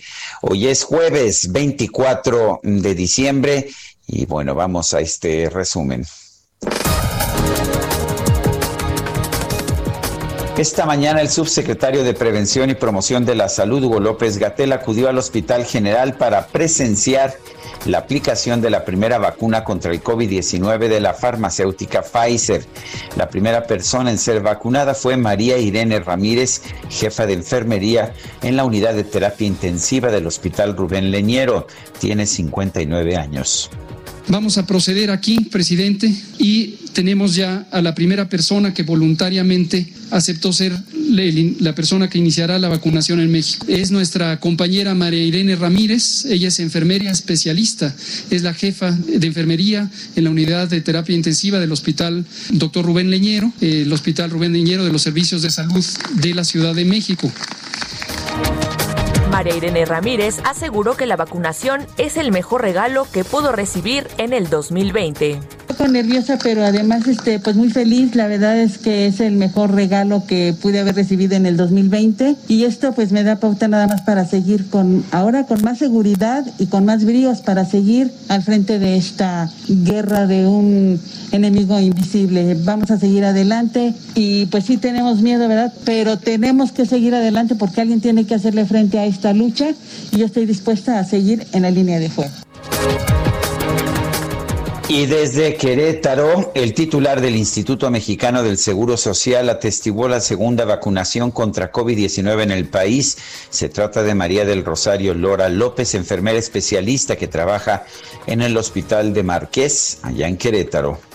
Día, señor presidente. Nos encontramos esta mañana de, una Navidad inolvidable. Estamos seguros que va a ser el principio del fin de la pandemia. Aquí en Querétaro nos acompaña el gobernador Francisco Domínguez Servién y la más importante de esta mañana, María del Rosario Lora López. Es una enfermera especialista que trabaja en el Hospital del Marqués, un hospital que aquí en Querétaro ha sido 100% COVID y está en el segundo piso atendiendo pacientes eh, COVID. Y será la primera persona vacunada aquí en, en Querétaro. Y bueno, quisiéramos preguntarle aquí a, a María del Rosario cómo se siente también. Bien, muchas gracias. Buenos días a todos. Qué bueno. ¿Está emocionada? Sí, mucho. El gobierno de la Ciudad de México anunció que a los conductores que no tengan la posibilidad de verificar por padecer COVID-19 les será condonada la respectiva multa. Por su parte, los verificentros del Estado de México suspenderán actividades hasta el próximo 10 de enero. Ya está aquí la Nochebuena, ya está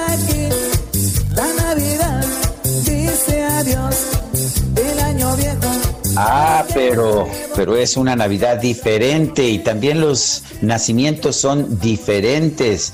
Los personajes utilizan cubrebocas en los nacimientos. Efectivamente, gracias a la familia Arteaga, que desde hace tres décadas se dedica a la elaboración de nacimientos, ahora el Niño Dios, la Virgen María, San José y los Reyes Magos van a utilizar mascarilla en sus nacimientos.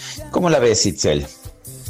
De novedad, de variedad, así que vamos todos a comprar nuestro nacimiento con cubrebocas a Nesa.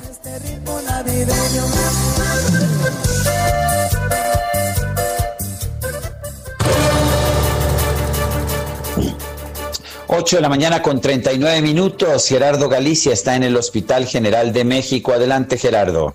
Justo al exterior, mi querido Sergio, y tenemos una fila que por algunos momentos parecía interminable de personal médico. Hablamos de enfermeros, de doctores eh, que están a la espera de que les eh, pongan esta vacuna anti-COVID que comienza, de hecho, justo en este punto. Por un lado, tenemos a personal militar que eh, se prepara y se alista para colocar estas vacunas. Por el otro extremo del Hospital General tenemos a todo el personal médico que desde muy temprano, cerca de las 6 de la mañana, llegaron hasta este punto, el eje 2 sur, muy cerca del eje 1 poniente de la avenida Cuauhtémoc, para poder ser de los primeros en recibir esta vacuna y poder continuar atendiendo a toda la población que así lo requiera. Ha salido ya la jefa de gobierno, Claudia Sheinbaum, no quiso dar ninguna declaración, por lo menos al exterior de este hospital y siguen llegando médicos, siguen llegando médicos hasta este punto para nuestros amigos que van a utilizar eh, la avenida Niños Héroes, el eje 2 Sur, hay que manejar con mucha precaución, llega personal de la salud para poderse colocar esta vacuna, tenemos resguardo por parte de la Policía de Tránsito,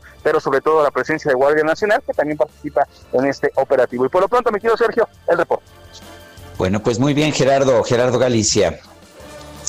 Y ahora vamos, vámonos hasta, hasta el eje 1 norte de la Ciudad de México. Daniel Magaña, adelante. ¿Qué tal, Sergio? Muy buen día. Pues sin duda la nota del día es la pues el inicio de esta etapa de vacunación de para eh, pues prevenir el COVID-19, pero la otra cara es pues todavía hay que tener mucha responsabilidad. Fíjate que nos ubicamos en esta zona del eje 1 norte en donde pues ya a esta hora hay actividad comercial informal prácticamente el perímetro 1 y perímetro 2 del comercio formal está cerrado y bueno, pues esta es parte de la responsabilidad del gobierno, pero la otra es precisamente lo que en estos últimos días he estado viviendo aquí, la calle de Jesús Carranza, las inmediaciones de eh, pues la estación del Metro Lagunilla, y es que pues cientos o miles de personas han acudido a este lugar, hay que pues recordar pues realmente pues el alto índice de contagios que hay en la, ciudad, en materia vehicular, fíjate que debido a los puestos prácticamente se utiliza el carril de extrema derecha, que en teoría sería para el transporte pues, eh, público, y esto pues reduce el avance incluso en este día, pues ya en vísperas de Navidad aquí en la zona del centro histórico, hay que tomarlo en cuenta a partir de la ley de circunvalación, pues ya sin complicaciones en dirección hacia la zona del aeropuerto. El reporte, buen día. Muy bien, gracias a Daniel Magaña por esta información. El gobernador Cuauhtémoc Blanco del estado de Morelos informó que debido al aumento de contagios y hospitalizaciones por COVID, se regresa a semáforo rojo en la entidad a partir de hoy de este 24 de diciembre. En la línea telefónica está el secretario de Salud de Morelos, Marco Antonio Cantú Cueva. Señor secretario, buenos días. Muy buenos días, Sergio. Un saludo a ti y a tu apreciado y amable auditorio. Aquí estamos. Días lo saluda Itzel González, eh, secretario Marco Antonio Cantú. Eh, comentábamos que el gobernador Cuauhtémoc Blanco informó que aumentaron las hospitalizaciones y regresamos al semáforo rojo. ¿Qué medidas se van a tomar en la entidad, secretario? Sí, muy buenos días, Itzel. Este, tenía en la línea a Sergio, pero le saludo a ambos y a su amable auditorio. Bueno, bien, con respecto al semáforo rojo, Y una señor secretario. decisión eh, voluntaria eh, que nosotros como Estado tomamos. Obviamente estamos alineados con las políticas públicas del gobierno federal en cuanto a salud. En este momento nosotros nos encontrábamos todavía el día de ayer en semáforo naranja. La federación nos tiene con el puntaje de los indicadores en semáforo naranja. Pero nosotros hicimos un análisis en los días pasados, llevamos una semana analizando después de que se dio a conocer el color rojo del semáforo para la Ciudad de México y el Estado de México, se empezó a incrementar muchísimo la movilidad en nuestro estado. Mucha gente de la Ciudad de México eh, que normalmente viene a nuestro estado los fines de semana o en esa temporada, duplicó prácticamente su aforo a nuestro estado. Nosotros empezamos a ver que los indicadores de salud que marcan el color del semáforo epidémico en el que se puede encontrar cada entidad federativa se incrementaron. Eh, solamente les pongo un ejemplo, el día de ayer tuvimos 114 casos confirmados y andábamos en un promedio de 40, 50 máximo en los días más difíciles y ahora se duplicó. Nuestra ocupación hospitalaria es del 50% y traíamos un 27% eh, y obviamente esto nos puso en, alerta eh, de manera urgente. Eh, decidimos hacer un análisis y prever qué podía pasar si seguíamos así. Y por lo tanto decidimos eh, eh, por instrucción del señor gobernador Cuauhtémoc Blanco Bravo, cambiar a semáforo rojo para disminuir la movilidad y prever que nuestro sistema de salud no se vaya a saturar como está ocurriendo en otras entidades federativas. Es un semáforo preventivo en este momento, privilegiando la salud de las y los morelenses. Entonces, están basados en indicadores de salud con el comportamiento que se tuvieron en los últimos días y nosotros consideramos que en este periodo de tiempo sería suficiente como para poder bajar la movilidad si es que la gente lo respeta y hacen y llevan a cabo las indicaciones que se están dando desde el gobierno federal, estatal y los municipales para que con ello nuestros números disminuyan nuevamente y podamos tener un mejor control de la pandemia y repito, no saturar el sistema hospitalario que se vería sumamente afectado si esto ocurre eh, en cuanto a la salud, la población de nuestro estado. Eh, señor secretario, exactamente qué medidas se están tomando con este semáforo rojo. Bueno, las medidas que incluyen en el semáforo rojo son las que están publicadas en el periódico oficial Tierra Libertad aquí en nuestro estado y también en el diario oficial de la Federación y que incluye solamente actividades esenciales, eh, las que están enumeradas como tal, las neoesenciales que se publicaron también y algunas pequeñas modificaciones que se habían hecho en el estado. Eh, eh, todo lo demás es exactamente lo mismo que aplica para un color rojo del semáforo. Eso con respecto al color del semáforo. Con respecto a los hospitales, los estamos nosotros previendo más insumos, eh, teniendo al personal eh, prevenido para que si se le requiere un momento dado, pues vuelva a, en este periodo que algunos de ellos están de descanso porque ha sido agotador lo que han batallado nuestros médicos y enfermeras y todo el personal de salud en todo el sistema. Entonces se está fortaleciendo el sistema hospitalario, eh, teniendo los ventiladores suficientes, los medicamentos y realizando un mayor número de pruebas para que podamos nosotros también avanzar y detectar los casos de manera más oportuna. Bueno, pues Marco Antonio Cantú Cueva, secretario de Salud del Estado de Morelos, gracias por tomar nuestra llamada esta mañana. Muchísimas gracias a ustedes. Eh, les deseo una feliz Navidad a ustedes, sus familias y a su amable auditorio. Que tengan excelente día. Muchas gracias. Eh, eh, quiero ofrecer una disculpa a nuestro público. Durante un momento estuve yo fuera del aire, fueron unos cuantos segundos, pero afortunadamente nuestra voz bonita de la radio, Itzel González, estaba ahí lista para, para, tomar precisamente la transmisión. Gracias, Itzel González. Y este miércoles llegaron a la Ciudad de México los médicos y personal de enfermería del IMSS proveniente de distintas entidades del país para incorporarse a la operación Chapultepec con el objetivo de reforzar los equipos de respuesta COVID en los hospitales donde más se necesita. Vamos a conversar con el doctor Enrique Leobardo Ureña Bogarín. Él es médico familiar con maestría en salud pública y es representante del IMSS en el estado de Chiapas. Eh, doctor Ureña Bogarín, gracias por tomar nuestra llamada. Cuéntenos, cuéntenos cómo, eh, cómo, cómo están viniendo estos médicos aquí, cuál va a ser su función, eh, cómo han escogido quienes vienen. Cuéntenos cuál es esta situación. Sergio, pues estamos muy contentos porque se está sumando a esta gran tarea, a esta gran operación, un contingente muy importante de médicos de todos los estados del país y venimos muy contentos, muy entusiasmados. La selección que hicimos fue de médicos, médicas, enfermeros enfermeras que se desempeñan en las áreas COVID. Fue una selección voluntaria, ellos todos son gente de muy buen corazón que decidió voluntariamente venir a la Ciudad de México y están llegando en estos días más de 600 voluntarios del estado de Chiapas, viene un contingente de 65 y todos muy entusiastas, dispuestos a trabajar en las áreas operativas, en la primera línea de acción. El día de ayer se instruyeron las primeras guardias y están en los hospitales en donde más se necesita, hospitales del Seguro Social, en los turnos nocturnos y en las jornadas acumuladas, dispuestos a dar lo mejor de ellos. El, eh, bueno, como aproximadamente de cuántos médicos estamos hablando. En el caso, por ejemplo, de Chiapas o, o en el caso del país, no sé si tenga usted la información general. Mira, de Chiapas son 65 voluntarios, de los cuales más del 40% son médicos y médicas, y traemos entre residentes de urgencias, médicos generales, urgenciólogos y directivos que también se sumaron a esta gran tarea. Bueno, entonces es, es, un grupo es un grupo significativo. ¿Dónde se van a estar quedando en la Ciudad de México? El Seguro Social nos ha hospedado en dos hoteles muy confortables, en los que tenemos todas las comodidades para podernos dedicar exclusivamente a lo que venimos, a meternos a las líneas de operación, a estar revisando pacientes, a estar seleccionando pacientes para la intubación selectiva de la vía aérea y para estar dando manejo médico.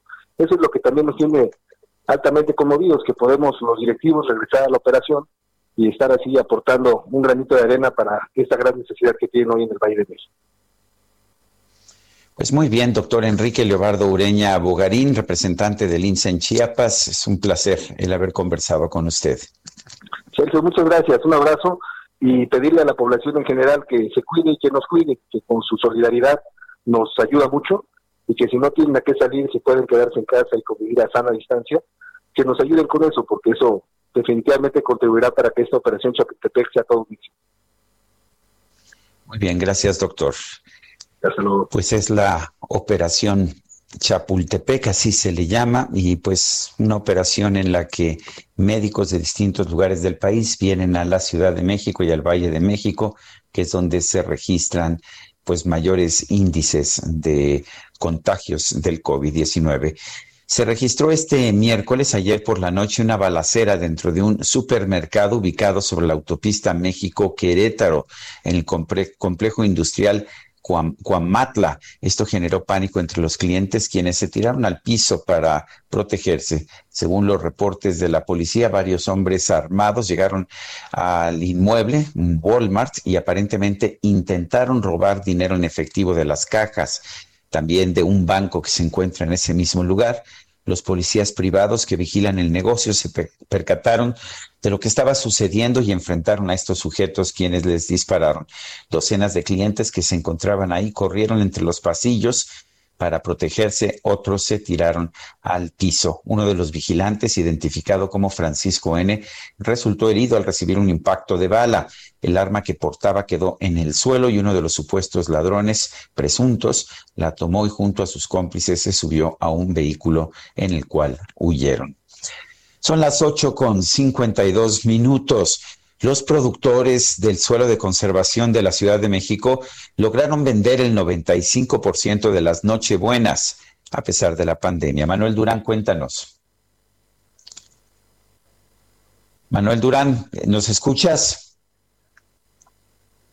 Bueno. Parece que no nos está escuchando Manuel Durán. Bueno. Sí, Manuel, adelante con tu información. Sí, eh, como bien lo comentas, los productores del suelo de conservación de la ciudad lograron una venta que ya alcanza el, el 95-97% de la venta de Nochebuenas que, que tenían en 233 invernaderos. Se trata de 1.598.000 plantas que representan un ingreso para los productores de 79.1 millones de pesos.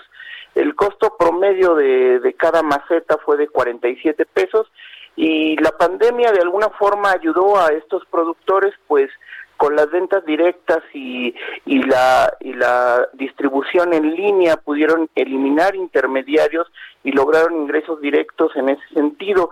Eh, lo, eh, se pudo generar esa, esa cantidad de plantas de Nochebuena que incluso vemos en Paseo de la Reforma y en algunos espacios públicos, ya que uno de los principales compradores también es el gobierno de la, de la ciudad. Esto generó 1.631 empleos directos y aproximadamente 10.000 indirectos. Destaca que la producción también de romeritos, nopal y otros productos del suelo de conservación han estado moviéndose en línea de manera importante y eso ha permitido a los productores pasar esta pandemia y en particular con las plantas de Nochebuena, pues bueno, eh, este, sacar toda su producción en, en, un, en, el, en el plazo eh, acordado y de los tiempos de, de, invernación que tienen. Dan. Vámonos a un corte. Esta mañana son las 8.54. Regresamos a Sergio Lupita en el Heraldo Radio.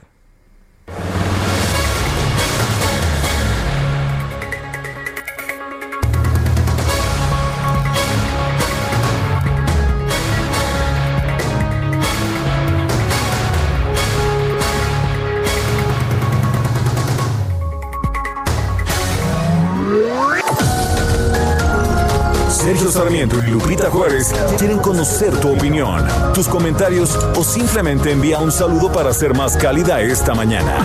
Envía tus mensajes al WhatsApp 5520 109647.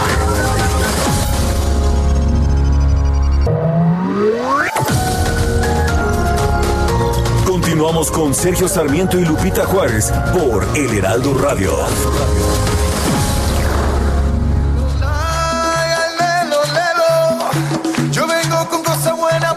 Mi pueblo. Traigo amor, traigo ese suero que alegra los corazones del mundo entero. Pa'l dolor, pa'l mal de amores. Nada como el repique de mis tambores que hay que tirarse a la calle dejando atrás los problemas. Que como decía mi madre, bailando todo se arregla. Venga, pégate un poco más, como decía mi madre, bailando todo se, se arregla, o sea que hay que pegarse un poco, aunque en estos días de sana distancia está más complicado. Pero bueno, ya encontraremos formas de hacerlo. Por lo pronto, aquí continuamos festejando el cumpleaños de Ricky Martin.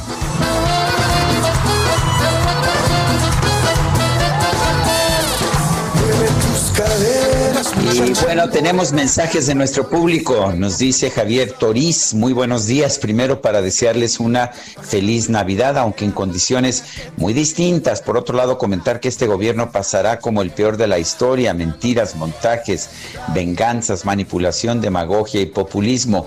Un presidente que no se cansa de sembrar odio y dividir a los mexicanos, lamentable. En verdad, María Esther Olvera nos dice, muy buenos y bendecidos días, que tengan una Nochebuena plena de amor en compañía de sus seres queridos. Los aprecio y me gusta su honesto noticiero.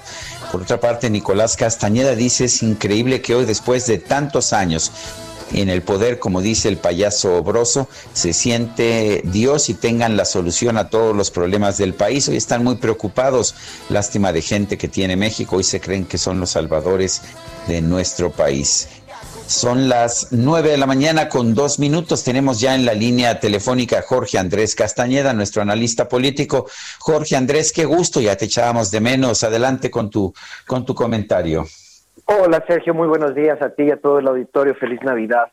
Bueno, Nochebuena, que, quédense en casa, no vean gente, sí es una situación crítica. Me gustaría comentar rápidamente, Sergio, eh, el artículo que publicó la investigación del New York Times sobre el caso de México, publicada esta semana, que no ha tenido suficiente eco, a mi parecer, en eh, los noticieros en México, sobre cómo esencialmente el doctor Hugo López Gatel, pues parece que falseó las cifras de la Ciudad de México para decidir ponerlos en semáforo rojo dos semanas más tarde.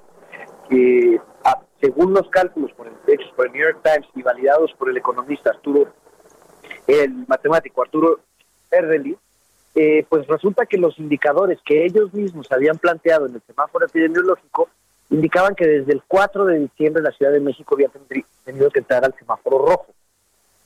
Por doloroso que sea el confinamiento y sobre todo en estas fechas de sembrina, esto hubiera salvado vidas. Entonces, pues estamos ante una situación en la que el, eh, el doctor Hugo López Gatel fue a otro noticiero y dijo que toda esta investigación estaba mal hecha, prometió enseñar las cifras que él tenía, pero a la fecha no lo ha hecho. Y entonces, tanto la tasa de positividad como la ocupación hospitalaria que él utilizó para definir el 4 de diciembre que no entrábamos a semáforo rojo, parece que eran, pues no son las cifras oficiales que estaban presentando en otros lados, y debimos haber entrado a esta situación eh, que, repito, a nadie nos gusta, pero salva vidas. Eh, hace más de tres semanas y no la semana pasada.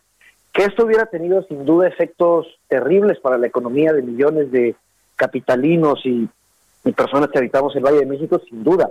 Pero para eso el gobierno tendría que haber adelantado las ayudas económicas que se ha rehusado a implementar desde el inicio de esta crisis. Bueno, pues entonces, eh, entre si le creemos al New York Times o le creemos al subsecretario de Salud, tú pues te, te inclinas definitivamente por el New York Times. Pues yo ya revisé las cifras y vi las eh, bases de datos. Lo, he revisado los hilos en Twitter que pone el doctor Arturo Erdely, que es uno de los matemáticos más brillantes de México. Digo, estas no son cosas matemáticas muy complicadas, son sumas, restas y divisiones. ¿eh? Y demuestra de forma categórica cómo lo que está diciendo el doctor Hugo López Gatel es falso, tanto en la positividad como en la ocupación hospitalaria. Pues bueno, me parece muy bien, Jorge Andrés Castañeda. Te mando un fuerte abrazo, que disfrutes de esta noche buena. Un fuerte abrazo. Sergio, muchísimas gracias por todo este año. Feliz Navidad a ti, a tus seres queridos y a todo el auditorio. Cuídense, quédense en casa, no hagan fiestas, por favor. Muy bien. El año Bueno, que entra todos nos desquitamos.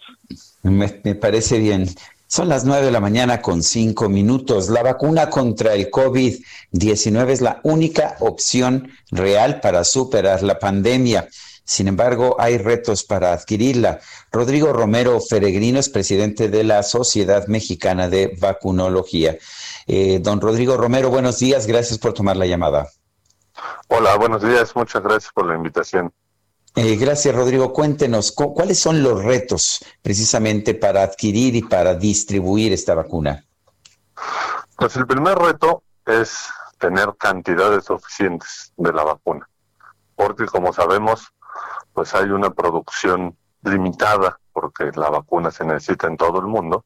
Entonces el primer reto es tener suficientes vacunas para todos en el mundo. Y el segundo reto, como, como comentabas, es la distribución y el almacenamiento de tantas vacunas. Y pondré un tercer reto que estamos viendo, que es la aceptación de las vacunas. Hay mucha gente que está teniendo ideas erróneas y se están dando, pues se está diciendo mitos entre la gente, que mucha gente no se quiere aplicar la vacuna por miedo, por ideas inadecuadas. El- estas ideas inadecuadas, en realidad es un temor de que la vacuna pueda causar daño. ¿Qué nos puedes decir, Rodrigo? ¿Causan daño las vacunas?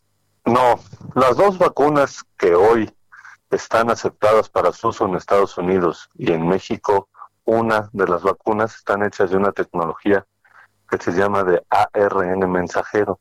Esta tecnología es algo muy innovador y algo que nunca habíamos visto, pero es una buena tecnología. Lo que hace esta tecnología del virus, se aplica a la vacuna, esta información que viene en el ARN mensajero la utilizan las células para crear las proteínas del virus Y estas proteínas las reconoce nuestro sistema inmune y cuando tiene contacto con el virus lo puede destruir.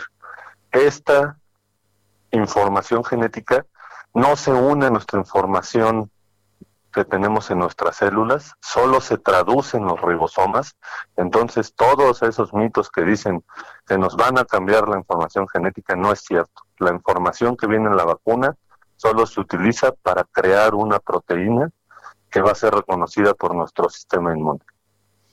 Ahora, eh, no vemos, no vemos duda solamente en esta vacuna. Hay gente que duda de todas las vacunas, que dice que las vacunas no cumplen con su función y que además son peligrosas, que producen autismo y no sé cuántas cosas. ¿Realmente son tan peligrosas las vacunas? No, no son peligrosas, las vacunas son seguras, eficaces, y hay que verlo con la historia de la humanidad. Gracias a las vacunas hemos erradicado enfermedades como la viruela, que ya no la vemos en la faz de la Tierra, que se erradicó en los ochentas, y enfermedades como el sarampión, tétanos, fiebre amarilla, difteria, tosferina, rubiola se han reducido a tal cantidad que ya no las vemos, la polio.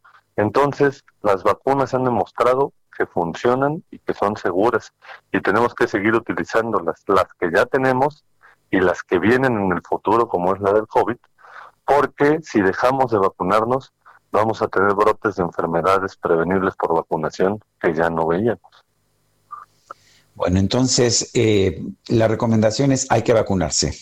Hay que vacunarse contra esta enfermedad que hoy empezamos a tener vacunas y esperamos en los siguientes meses tener más de estas vacunas y no olvidar las otras vacunas que hay.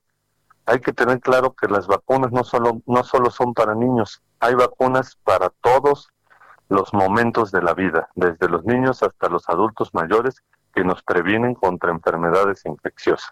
Entonces sí, la recomendación es vacúnense y si tienen dudas, la Asociación Mexicana de Vacunología en su página vacunación.org tiene información de cada vacuna y próximamente de la de COVID, también ahí vamos a estar subiendo información y en nuestras redes sociales nos pueden preguntar cualquier duda, pero por favor no dejen de vacunarse. Nuestras redes sociales que es arroba vacunología en todas las redes sociales.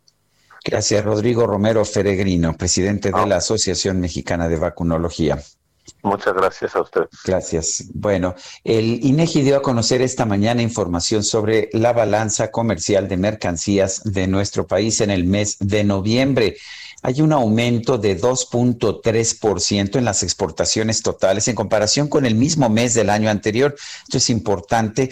Sí, a pesar de toda la crisis económica, estamos viendo hoy un, pues un ligero repunte de 2.3% anual sobre lo que teníamos en noviembre del 2019. Esto vale la pena señalar a pesar de una caída de 17.1% en las exportaciones petroleras. La minería va muy bien, aumentó 47.2% noviembre contra noviembre. Las importaciones, mientras tanto, bajan 3.9%. Esto significa que en el mes de noviembre tuvimos un superávit comercial de 3.032.5 millones de dólares. Si sumamos el superávit de enero a noviembre, de todos estos meses, 11 meses del año, este superávit es de 28.214.5 millones de dólares. Esta es una de las explicaciones de la fortaleza relativa del peso a pesar de los problemas económicos que está enfrentando nuestro país. Son las nueve con once minutos. La Coparmex alertó que la confusión ha caracterizado el proceso de compra de medicamentos a través de la Oficina de las Naciones Unidas de Servicios para Proyectos y dice que esto pone en riesgo a la población, ya que podría haber un desabasto de medicamentos en el 2021. Rodrigo Oria es vicepresidente de Desarrollo del sector farmacéutico de la Comisión de Salud Nacional de Coparmex. Eh, Rodrigo Oria, buenos días, gracias por tomar esta llamada. Buenos días, Sergio, muchas gracias por recibirnos. Bueno, Rodrigo, cuéntenos, uh, cuéntenos cuáles, cuáles son los riesgos. Mucho nos dijo el presidente de la República que pues que al, al, no comprarle a la industria farmacéutica nacional se evitaba la corrupción y que ahora pues íbamos a tener más medicamentos y más baratos, pero pues lo que estamos escuchando es que no es así, ¿verdad? Mira, lo, que vemos desde la Coparmex, Sergio, y en comunicación con muchas de las empresas que forman parte del sector farmacéutico, es que hay mucha confusión, hay muchas buenas intenciones. Eh, esta oficina de Naciones Unidas, la UNOPS, está asesorando al, al INSABI para hacer la compra consolidada que an, antes hacía el IMSS eh, y después el año pasado hizo la, la Oficialía Mayor. Eh, para comprar todos los medicamentos que, que requiere el sector público de, hospitalario de, del país. Eh, sin embargo, la información no ha fluido de manera adecuada. Consideramos que la planeación no se ha hecho con el, no se hizo con el tiempo suficiente y estamos ya prácticamente por cerrar el año y permanecen muchas dudas por parte de muchos de los proveedores, de los participantes en estas licitaciones eh, sobre, por ejemplo, si se van a respetar o no algunas de las eh, patentes que, que están vigentes en, en, el país, sobre algunos requisitos regulatorios, como si se requiere registro sanitario o no, requisitos que están pidiendo de etiquetado, y que no, la UNOPS no ha podido clarificar a través de los espacios que ha brindado, porque no ha habido un verdadero diálogo con la industria. ¿no? Eh, la información ha, fluido a cuentagotas, de manera muy este, lenta, eh, información contradictoria y sí eh, tememos que si no se, toman acciones urgentes y no se clarifican todas estas cosas, pues el año que entra puede haber riesgo de, de desabasto de medicamentos de manera importante.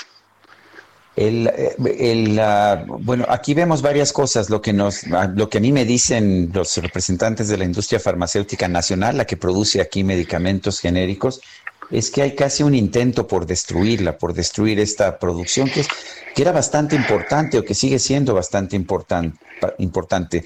¿No tendríamos que preocuparnos por eso? Sí, por supuesto. La, industria farmacéutica es, es, muy importante en, en México. Eh, genera muchos empleos, genera mucho bienestar.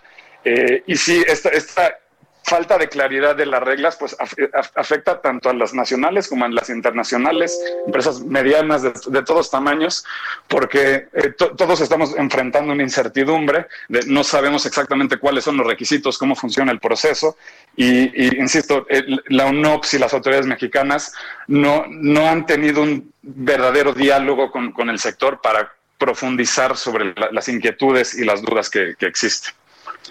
Bueno, pues eh, eh, también me decían algunos representantes de la industria que acuden a la COFEPRIS, a los reguladores, pero que no, que no les toman ni la llamada, que no les hacen caso, que ni siquiera se reúnen con ellos, ¿no?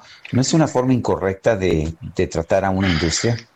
Pues no, nosotros así lo creemos. Eh, como Coparmex incluso también hemos tocado muchas de las puertas directamente de la UNOPS, del INSABI, de, de COFEPRIS, tratando de ser un, un mecanismo que, facilite la colaboración y el, diálogo, pero efectivamente no hemos recibido respuestas o nos han canalizado nada más simplemente con la página de Internet genérica que tienen. Eh, es decir, no, no, no, no, nos están dando entrada al sector privado para poder ser parte de este, este proceso. Bueno, pues uh, me preocupa esta situación. También me dicen que en buena medida, eh, pues las, uh, las licitaciones tradicionales, las ventas estas que se hacían consolidadas a través del IMSS, esas ya desaparecieron y que las nuevas no han tenido éxito. Sí, ha sido muy complicado. Realmente no, o sea, lo, los tiempos que habían comprometido al, inicio no se han estado cumpliendo. Eh, ha, venido cambiando la información, que es normal de un proceso nuevo que se está diseñando, ¿no? Sin embargo, pues sí, es preocupante, como decía, que estamos ya por terminar el año y seguimos teniendo poca claridad de cómo se va a hacer y, y pues esperemos que, que las cosas se resuelvan muy pronto para que se pueda realmente tener el abasto de medicamentos que necesitamos todos los mexicanos. Bueno, pues gracias, gracias a Rodrigo Oria, vicepresidente de Desarrollo del Sector Farmacéutico de la Comisión de Salud Nacional de Coparmex. Gracias por haber conversado con nosotros. Muchas gracias a ti, Sergio. Buen día. Buen día. Y el fiscal de Jalisco, Gerardo Octavio Solís, presentó avances sobre las investigaciones del homicidio del exgobernador Aristóteles Sandoval en Puerto Vallarta. Mayeli Mariscal, adelante. Hola, ¿qué tal Sergio? A todo el auditorio, muy buenos días. El fiscal Gerardo Octavio Solís Gómez presentó avances sobre la investigación que se lleva a cabo en cuanto al crimen del exgobernador Jorge Aristóteles Sandoval. Ya se informa que hay una persona detenida, está puesta a disposición del Ministerio Público. La tarde de hoy se espera que transcurran las 48 horas de ley para que sea vinculado a este crimen. No se dio a conocer la identidad, sin embargo, también se adelantó que se pudo recuperar un video de la plaza en donde gracias a este video se obtuvieron ya fotografías, imágenes de los presuntos responsables, los autores materiales de este crimen. Así que el día de hoy también eh, se estarían girando algunas órdenes de aprehensión. No se dieron a conocer eh, los nombres por obvias razones, sin embargo, se presume que una de ellas podría ser para uno de los socios de este bar Distrito 5, lugar en donde ocurrió este crimen y en donde también hay que recordar se manipuló la escena del crimen, se limpiaron eh, pues eh, todos los indicios, se recogieron los indicios. Y ahora también comentar que la familia de uno de los acompañantes eh, de esa noche de José Joaquín Sandoval Ortiz ya presentó una denuncia, se encuentra desaparecido.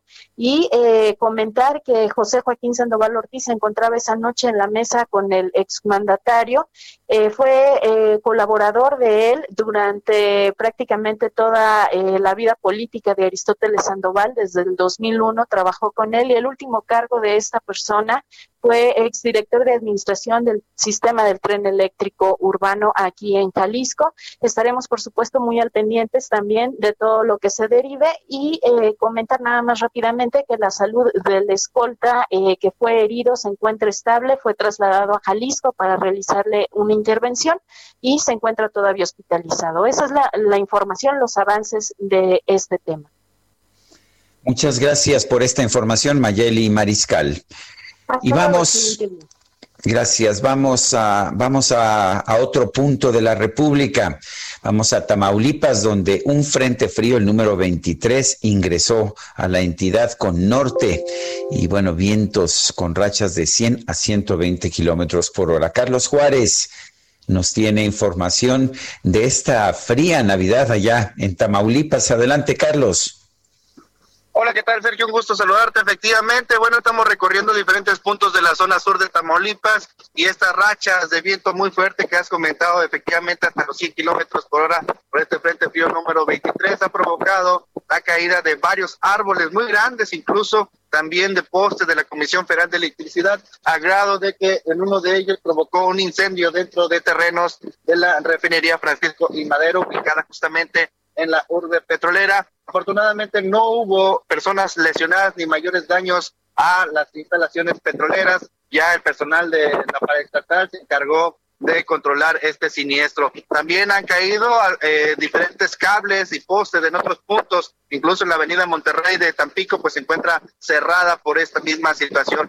el pronóstico es que la temperatura, al menos en la ciudad de Tampico, descienda hasta los 8 grados centígrados, por lo que las autoridades ya preparan también los refugios temporales para que las personas en situación vulnerable puedan pasar el frío en un, en un lugar seguro y no se pongan en riesgo. Actualmente pues siguen los vientos muy fuertes, incluso la playa Miramar, el destino turístico se encuentra cerrado porque pues son ahí más intensas las rachas de viento. Sergio. Bueno, muchas gracias por esta información, Carlos Juárez. Muy buenos días, feliz Navidad. Buenos días y feliz Navidad también a ti, por supuesto. Son las nueve con veinte. El Departamento de Ingresos de Tampico realizó un operativo de retiro del comercio informal instalado sobre las aceras de las calles Benito Juárez, Fray Andrés de Olmos y Francisco y Madero del centro histórico, ya que el perímetro está vedado para la venta en puestos fijos o semifijos. El operativo de desalojo se desarrolló en completa calma. Contó con el apoyo de elementos de la Policía Estatal y de la Guardia Nacional, los cuales están asignados a la vigilancia en el centro histórico de la ciudad. Se informó que en total fueron retirados 50 vendedores ambulantes que invadían amplios tramos de las aceras de las arterias citadas. Estos construían, eh, estos impedían el paso fluido de los peatones, principalmente en esta temporada navideña, que es cuando aumenta el arribo de clientes a las tiendas establecidas. Un mando del sector de la Policía Estatal, que no se identificó, informó que el operativo se realizó sin incidentes después de que los 50 comerciantes informales aceptaron reubicarse a una zona permitida pero fuera del, del primer cuadro del centro histórico. Son las nueve con veintidós. Allá en el Estado de México comenzó la aplicación de la vacuna contra el COVID. Gerardo García, adelante. Hola, ¿qué tal? Muy buenos días. Te saludo a ti y al auditorio desde la 22 zona militar ubicada en Santa María Rayón. Eh, se inició con la aplicación de las primeras 975 vacunas anti-COVID-19 para el Estado de México, siendo Daniel Díaz Domínguez, jefe de asistente interno del nosocomio de dicha base, el, pre- el primer beneficiario. El arranque de la aplicación de la dosis se llevó a cabo a puerta cerrada y la misma se enlazó con la tradicional conferencia de prensa La Mañanera del presidente de la República, Andrés Manuel López Obrador. Una vez que se le aplicó la, inyección al médico cirujano Díaz Domínguez, agradeció a las autoridades por haber recibido esta vacuna y seguir teniendo la oportunidad de eh, seguir trabajando en esta atención para pacientes COVID. Desde esta 22 zona militar ubicada en Santa María Rayón también se vacunará al personal médico que está en la primera línea de batalla en la lucha contra la COVID-19 en la entidad. En el arranque de la aplicación de la inyección estuvo presente el general de brigada diplomado de Estado Mayor, Francisco Jesús Leana Ojeda, y Carlos Aranza Donís, coordinador de salud del Instituto de Salud eh, del Estado de México, en representación del gobernador Alfredo del Mazo Maza. Hasta aquí mi reporte. Bueno, pues Gerardo García, muchas gracias por esta información. Y de último momento, en este momento se acaba de anunciar que el- la Unión Europea y el gobierno del Reino Unido han logrado un acuerdo comercial, con lo cual ponen fin pues a la incertidumbre de los últimos meses sobre temas como los derechos de pesca o las reglas que se van a aplicar a la exportación e importación de productos entre el Reino Unido y la Unión Europea. El gobierno de Inglaterra, el gobierno del Reino Unido dijo que hemos ah, logrado ya un acuerdo para el Brexit y ahora vamos a tomar la ventaja de las oportunidades que es- están disponibles para nosotros. Eh, todavía no conocemos los detalles del acuerdo. El primer ministro Boris Johnson, Boris Johnson dijo que va a tener una conferencia de prensa en unos momentos más. Y por supuesto nosotros le informaremos. Son las nueve con 24 minutos. Estamos en el Heraldo Radio. Continuamos. Pégate un poco más, se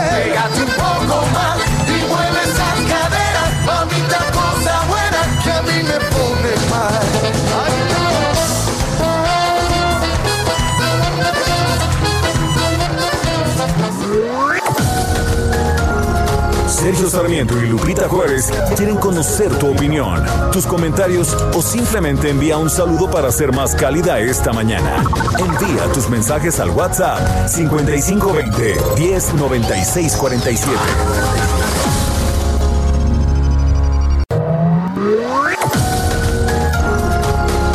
Continuamos con Sergio Sarmiento y Lupita Juárez por El Heraldo Radio.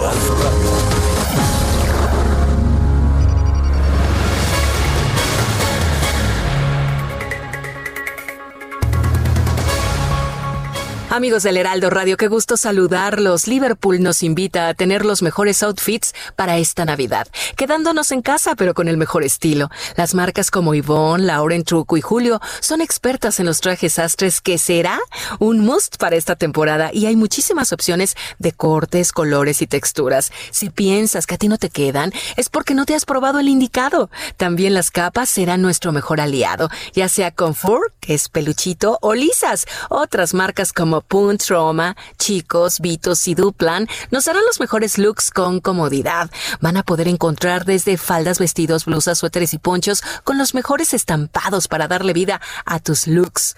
Mercaba, Point Zero y Sheila serán nuestras marcas expertas en chamarras y abrigos, desde un día casual hasta la cena en casa de Navidad o Año Nuevo.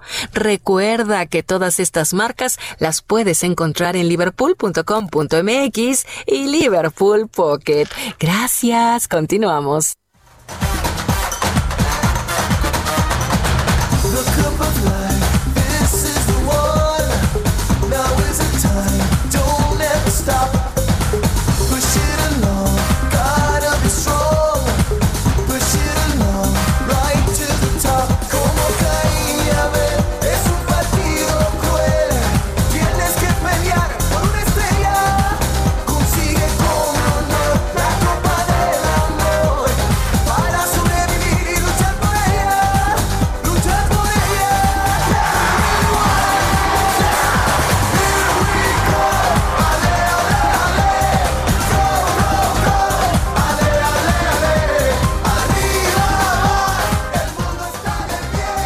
Escuchando música interpretada por Ricky Martin y lo estamos haciendo con mucho gusto. Hoy cumple años, cumple 49 años, pero bueno, anda a todo lo que da. Ricky Martin. Y le tenemos mensajes de tenemos mensajes de nuestro público cuando son las 9 con 32. Nos dice la señora Lorena, buenos días, señor Sergio, ya se extraña a Lupita, claro que la extraño, la extrañamos aquí, ella va a estar transmitiendo la próxima semana, toda la próxima semana. Dice, espero pasen un feliz, una feliz Navidad en compañía de los suyos, les mando un fuerte abrazo y abríguense porque el clima está muy frío, saludos desde Monterrey.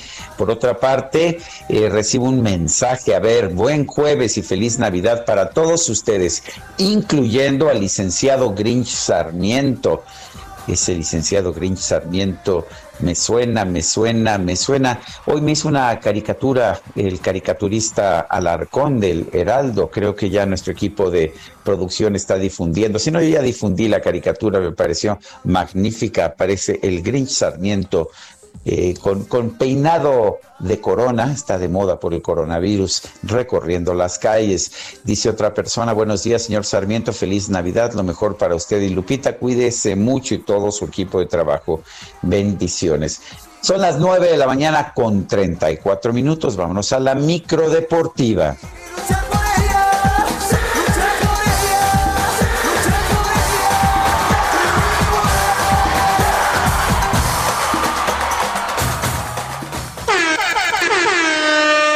Pues ánimo. La micro deportiva. Me están dando ganas de bailar un bien loco.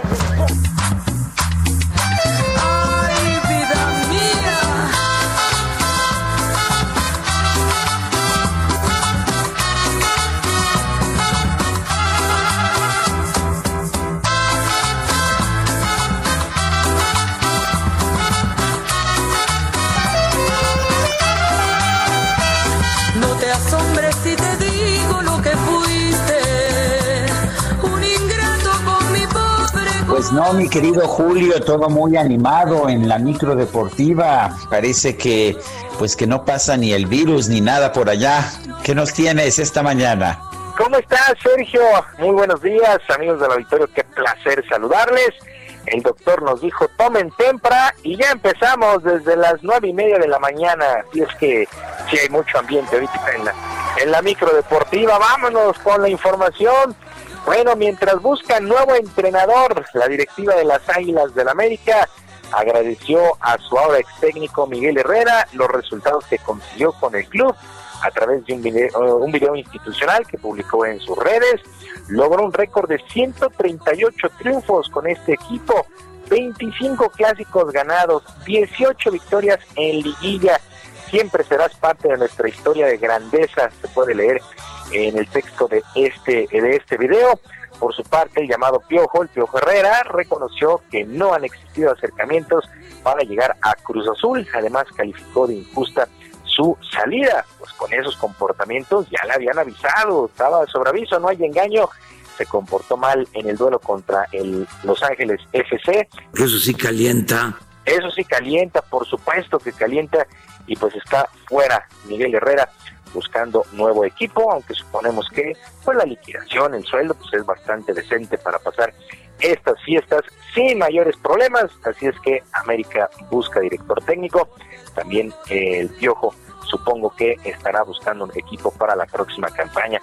Bueno, mientras tanto, dentro de la fecha 15 del fútbol español, el Betis, qué gran noticia para ti, Sergio, el Betis derrotó 1 por 0 al Cádiz, duelo donde, por cierto, el mexicano Andrés Guardado jugó los 90 minutos y el otro mexicano, Diego Laines, entró de cambio al minuto 64. Eh, Guardado aparentemente ya está recuperado al 100% de sus molestias y Lainez pues sigue, sigue entrando de cambio. En el otro juego de esta jornada, el Real Madrid superó 2 por 0 al Granada. Con este resultado, los merengues ya avanzaron hasta el segundo lugar de la tabla general con 32 puntos y esto de momento tiene tranquilo al técnico Zinedine Zidane.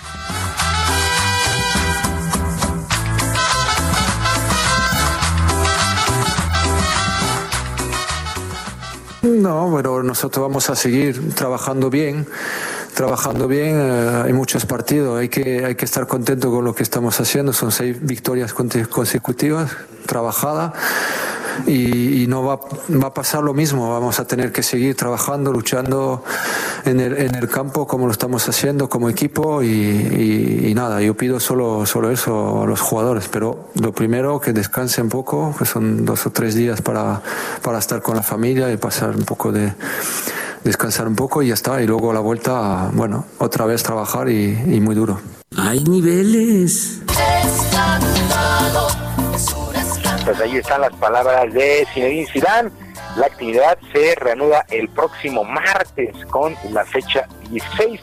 Se toman un pequeño respiro allá en España y bueno, pues prácticamente en todo el mundo. La única que pues, tiene actividad, como siempre, como todos los años, pues es la Premier de Inglaterra. Bueno, vámonos a otras cosas. La clavadista mexicana Paola Espinosa dio a conocer que tanto ella como su hija Ivana dieron positivo de coronavirus, de COVID-19, por lo que tuvieron que aislarse prácticamente dos semanas.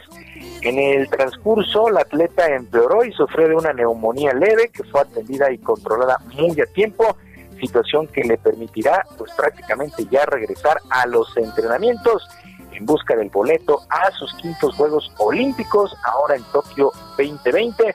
Paola espera la autorización para regresar a la actividad en el Centro Acuático Metropolitano allá en Jalisco. Así es que, pues esta noticia sí sorprendió de que Paola hubiera dado positivo, pero también su hija. Afortunadamente su hija Ivana pues fue asintomática, no tuvo mayor problema y Paola sí fue empeorando, tuvo algunos de los síntomas, pero afortunadamente, afortunadamente ya está del otro lado. Eh, Paola Espinosa en sincronizados en trampolín 3 metros, ya tiene el boleto a los Juegos Olímpicos para el país y tendrá que ratificarlo para eh, asistir a sus quintos Juegos Olímpicos. Decimos Tokio 2020 porque así quedó el nombre, hay que recordarlo, que se estarán disputando el próximo año. Bueno, y ya en la recta final de la temporada regular en el béisbol de la Liga Mexicana del Pacífico, el día de ayer, qué gran juego entregaron los sultanes de Monterrey. Vinieron de atrás con un rally en la novena y vencieron siete carreras por seis a los charros de Jalisco. Por su parte, los venados de Mazatlán apalearon ocho carreras por dos a los yaquis de Ciudad Obregón. Los naranjeros de Hermosillo vencieron dos por cero a los mayos de Navojoa. Mexicali en un juegazo, uno por cero, una carrera por cero venció a los tomateros de Culiacán, mientras que los algodoneros de Guasave vencieron cuatro carreras por una a los cañeros de Los Mochis. Nos acercamos ya al final de la temporada regular, estamos en la segunda vuelta. El próximo día 30 termina toda la actividad. Por lo pronto, en esta segunda vuelta, los líderes han sido los naranjeros de Hermosillo, con récord de 15 ganados y 9 perdidos. Adelantito de eh, Mexicali, que tiene 14 y 9. Por su parte, los algodoneros de Guasave, 14 y 10. Y el cuarto lugar en el standing son los Yaquis de Ciudad Obregón. Este equipo de Ciudad Obregón que terminó como líder la primera vuelta con un total de 21 victorias. Así es que el próximo día 30 se estará dando por concluida la temporada regular en la Liga Mexicana del Pacífico. Se vendrán los playoffs y posteriormente la Serie del Caribe que arranca el próximo 31 de enero en Mazatlán, Sinaloa. Todo se alista, el béisbol del Pacífico busca campeón para representante en la Serie del Caribe, donde por supuesto estarán Panamá, Colombia, Dominicana, Venezuela, Puerto Rico y México y que se estará disputando justamente en Mazatlán, Sinaloa. Así las cosas con la mexicana del Pacífico, que pues sí, eh, al principio eh, contó con gente, después tuvieron que cancelar ahí por el tema del coronavirus, pero bueno, sí, sí están, sí están bien, eh, pues eh, en cuanto a público, no completos, pero sí está con aficionados en el terreno de juego. Pues así las cosas. Bueno, y ya también eh, seguimos con más, con más información. Eh, a la edad de 59 años falleció el peleador estadounidense Frankie Randall, quien pasó a la historia por quitarle el invicto a Julio César Chávez, un enero de 1994, una pelea que se disputó en Las Vegas en su momento, pues Frankie Randall no fue muy querido por la afición de nuestro país por justamente quitarle ese invicto a Julio César Chávez allá en el 94. De Marcus Randall, quien pues es hijo del boxeador, confirmó esta terrible noticia luego de que su padre estuvo internado en un hospital de Tennessee debido a problemas de salud como el Parkinson y algo de demencia por los golpes que recibió durante su carrera. Así es que descanse en paz Frankie Randall. Pero también, también eh, aquí en nuestro país, víctima del COVID-19, perdió la vida el legendario Leo Rodríguez a los 65 años. Los Sultanes de Monterrey, club en el que Leo trabajó como coach e instructor, informó este deceso. En 2019, Leo Rodríguez trabajó también como coach de primera base de los Diablos Rojos del México. Pues descanse en paz Leo Rodríguez, este exjugador, buen coach y buen visor, eh, Leo Rodríguez en la Liga Mexicana y en la Liga Mexicana del Pacífico. Bueno, pues descansen en paz. Y jornada inaugural, continuó la jornada inaugural en el básquetbol de la NBA. Tuvimos muy buenos duelos, destacó el triunfo de los Celtics 122 a 121 sobre los Bucks de Milwaukee en tiempo extra. Así es que en el primer día de actividades, pues ya tiempo extra en el básquetbol de la NBA. Eh, Sergio, amigos del auditorio, la información deportiva eh, este, este jueves, que sea una extraordinaria Nochebuena, por supuesto, feliz Navidad para todos. Yo les mando un abrazo a la distancia. Muchísimas gracias, Julio. Feliz, feliz Navidad, feliz Nochebuena y nos escuchamos el día de mañana. Igualmente para todos, feliz Navidad.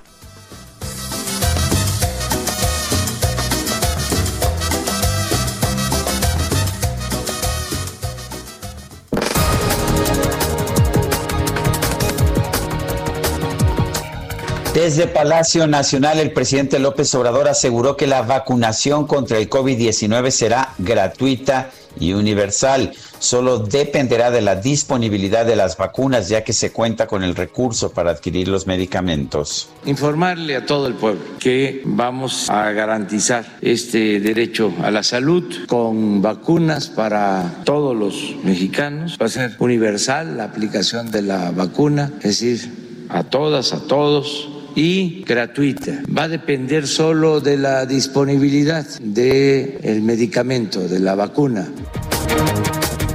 Ante la crítica por las pocas dosis de la vacuna que arribaron a México, el canciller Marcelo Ebrard indicó que la prioridad de México era tener el acceso a la misma, incluso antes que varios países de Europa. La encomienda que nos dio el señor presidente es que llegáramos en tiempo y forma y que México no se retrasara en el acceso a la vacuna. ¿En qué punto estamos? Pues somos el primer país de América Latina que la recibió. Hoy se inicia la vacunación en México, en la Unión Europea se inicia el domingo. Entonces sí se cumplió, señor, sí llegamos a tiempo. Según el INEGI, en noviembre la tasa de desocupación bajó a 4.5% de la población económicamente activa frente al 4.7% de octubre. Este 24 de diciembre, el metro de la Ciudad de México operará en horario especial. El último tren saldrá a las 10 y media de la noche y las estaciones cerrarán a las 11. Para el viernes 25 de diciembre, se manejará un horario de domingo de 7 de la mañana a la medianoche. Estés donde estés. Necesito que vengas ahora que mi mundo está al revés. Hey, eso ya lo sé.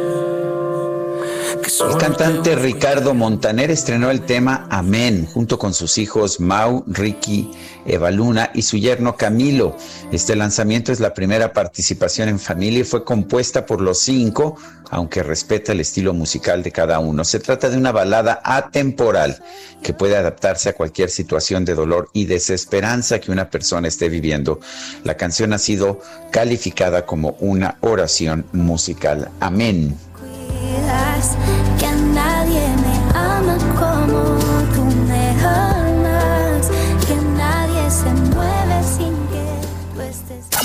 GastroLab con el chef Israel Arechiga. Mi querido chef Israel Arechiga, ¿qué nos tienes esta mañana? Hola, muy buenos días, Sergio, todo el auditorio, qué gusto saludarte. Y pues bueno, hoy es, por fin llegó el día de Navidad, por fin llegó el día de la cena. Y pues bueno, hoy va a ser una plática bastante relajada, eh, recomendarles algunos vinitos, algunos maridajes, sobre todo que si van a empezar con un bacalao, van a empezar algo con camarones, algo de mar, pues que pidan, ya saben, a domicilio, pidan algún buen vino blanco, algún vino fresco para poder acompañar la cena.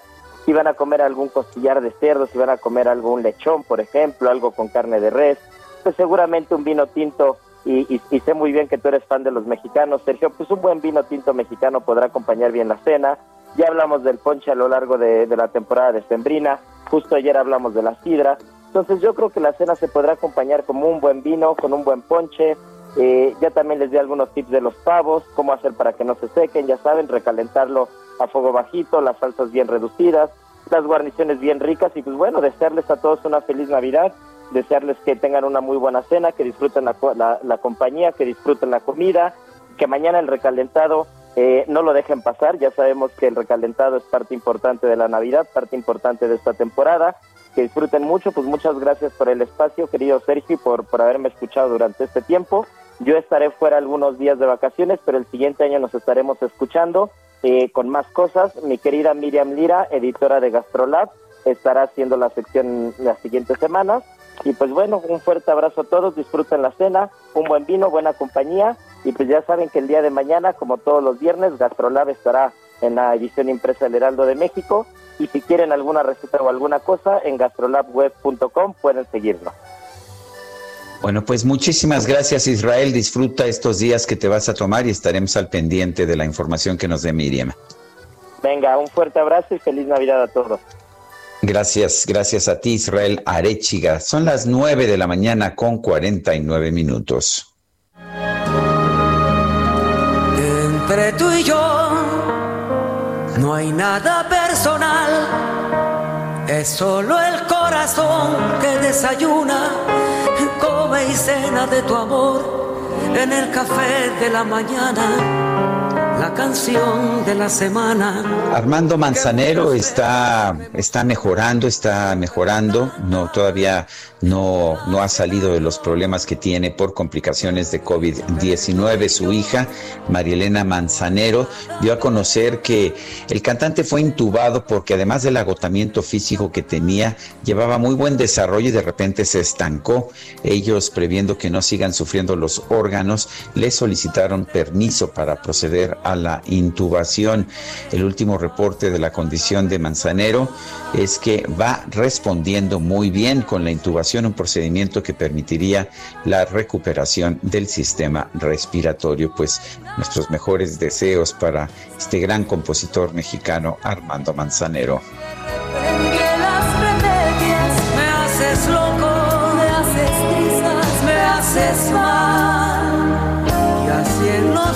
Son las 9.50, vámonos al viaducto, a la zona del viaducto en la Ciudad de México. Augusto Atempa, adelante. Sergio, muy buenos días para quienes circulan por viaducto Miguel Alemán de Insurgentes a Periférico. Encontrarán muy buen avance en estos carriles. Son los carriles centrales y el avance es de 60 a 80 kilómetros por hora en promedio, pero también para quienes circulan por Parque Lira y presenta muy buen avance desde Constituyentes hasta Revolución. Eh, es una muy buena alternativa para quienes usan o quieren evitar la zona de periférico y transitan de la zona del bosque de Chapultepec y buscan llegar a viaductos. Esta zona normalmente se encuentra a esta hora con caos, pero te vuelvo a mencionar, estamos en 24 de diciembre, muy pocas personas están saliendo el día de hoy, así que hay que manejar con mucha precaución y no, no acelerar demasiado el vehículo. Sergio, mi reporte. Bueno, pues muchas gracias Augusto, Augusto Atempa y vamos con Gerardo Galicia, está en el eje 1 poniente también de la Ciudad de México. Adelante. Así es el eje 1 poniente de la avenida Cuauhtémoc, mi querido Sergio, y tenemos en general un avance bastante favorable. Los autos alcanzan velocidades cercanas a los 50 kilómetros por hora, asentamientos en eh, semáforos, pero realmente nada para buscar alguna alternativa. Es una buena opción para poder llegar incluso hasta el viaducto Miguel Alemán. De lo más complicado únicamente su cruce con el eje 3 sur es debido a la operación de semáforos. Si van a utilizar el carril que va hacia la zona centro de la avenida Cuauhtémoc, encuentran similares condiciones, un avance bastante, bastante favorable. Y para quienes transitan sobre el eje 2 sur, es una muy buena opción para poder llegar al eje central, incluso hasta la calzada San Antonio Abad. Y por lo pronto, el reporte. Muy bien, gracias Gerardo Galicia y Daniel Magaña está también en las calles de la Ciudad de México. Adelante, Daniel. ¿Qué tal, Sergio? Eh, efectivamente, pues hace unos momentos tuvimos a la vista la zona de la avenida Holben, este tramo pues del eje 6 sur para las personas que avanzan de la zona de Revolución se trasladan hacia la avenida de los insurgentes. Realmente una mañana en la que no tenemos eh, complicaciones vehiculares a través de este vial para trasladarse hacia la zona de la colonia del Valle o también un poco más adelante poder incorporarse hacia el eje 1 poniente, la zona de la avenida Cuauhtémoc. Que reporte. Buen día. Bueno, pues Daniel Magaña, gracias por esta información y bueno, se nos se nos acaba el tiempo, son las nueve de la mañana con 53 minutos. Hoy es 24 de diciembre. Espero que tenga usted la mejor cena, el mejor momento en compañía de sus seres queridos. Importante mantener las celebraciones pequeñas, cuidarse, por supuesto, pero entiendo que después de nueve meses de encierro hay, un, un hambre, una sed de tener contacto familiar, contacto de cariño. Nos despedimos con esta que se llama Lo mejor de mi vida eres tú, lo mejor de mi vida eres tú. Hemos estado escuchando a Ricky Martin, lo hemos hecho con, pues con mucho afecto, también con la alegría que usualmente nos da este cantante nacido ya en Puerto Rico. Así que hasta mañana a las 7 de la mañana. Hasta entonces, gracias de todo corazón.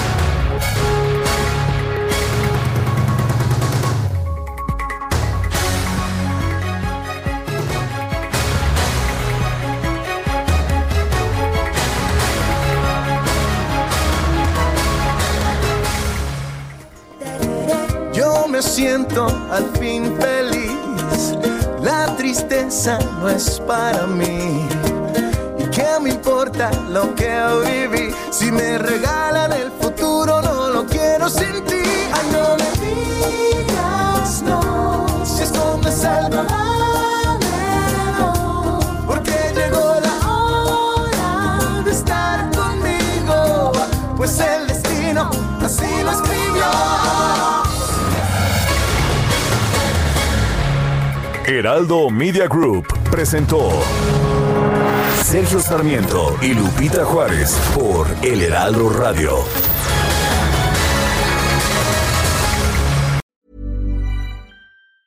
Tired of ads barging into your favorite news podcasts? Good news. Ad-free listening is available on Amazon Music for all the music plus top podcasts included with your Prime membership. Stay up to date on everything newsworthy by downloading the Amazon Music app for free or go to amazon.com slash news ad free. That's amazon.com slash news ad free to catch up on the latest episodes without the ads.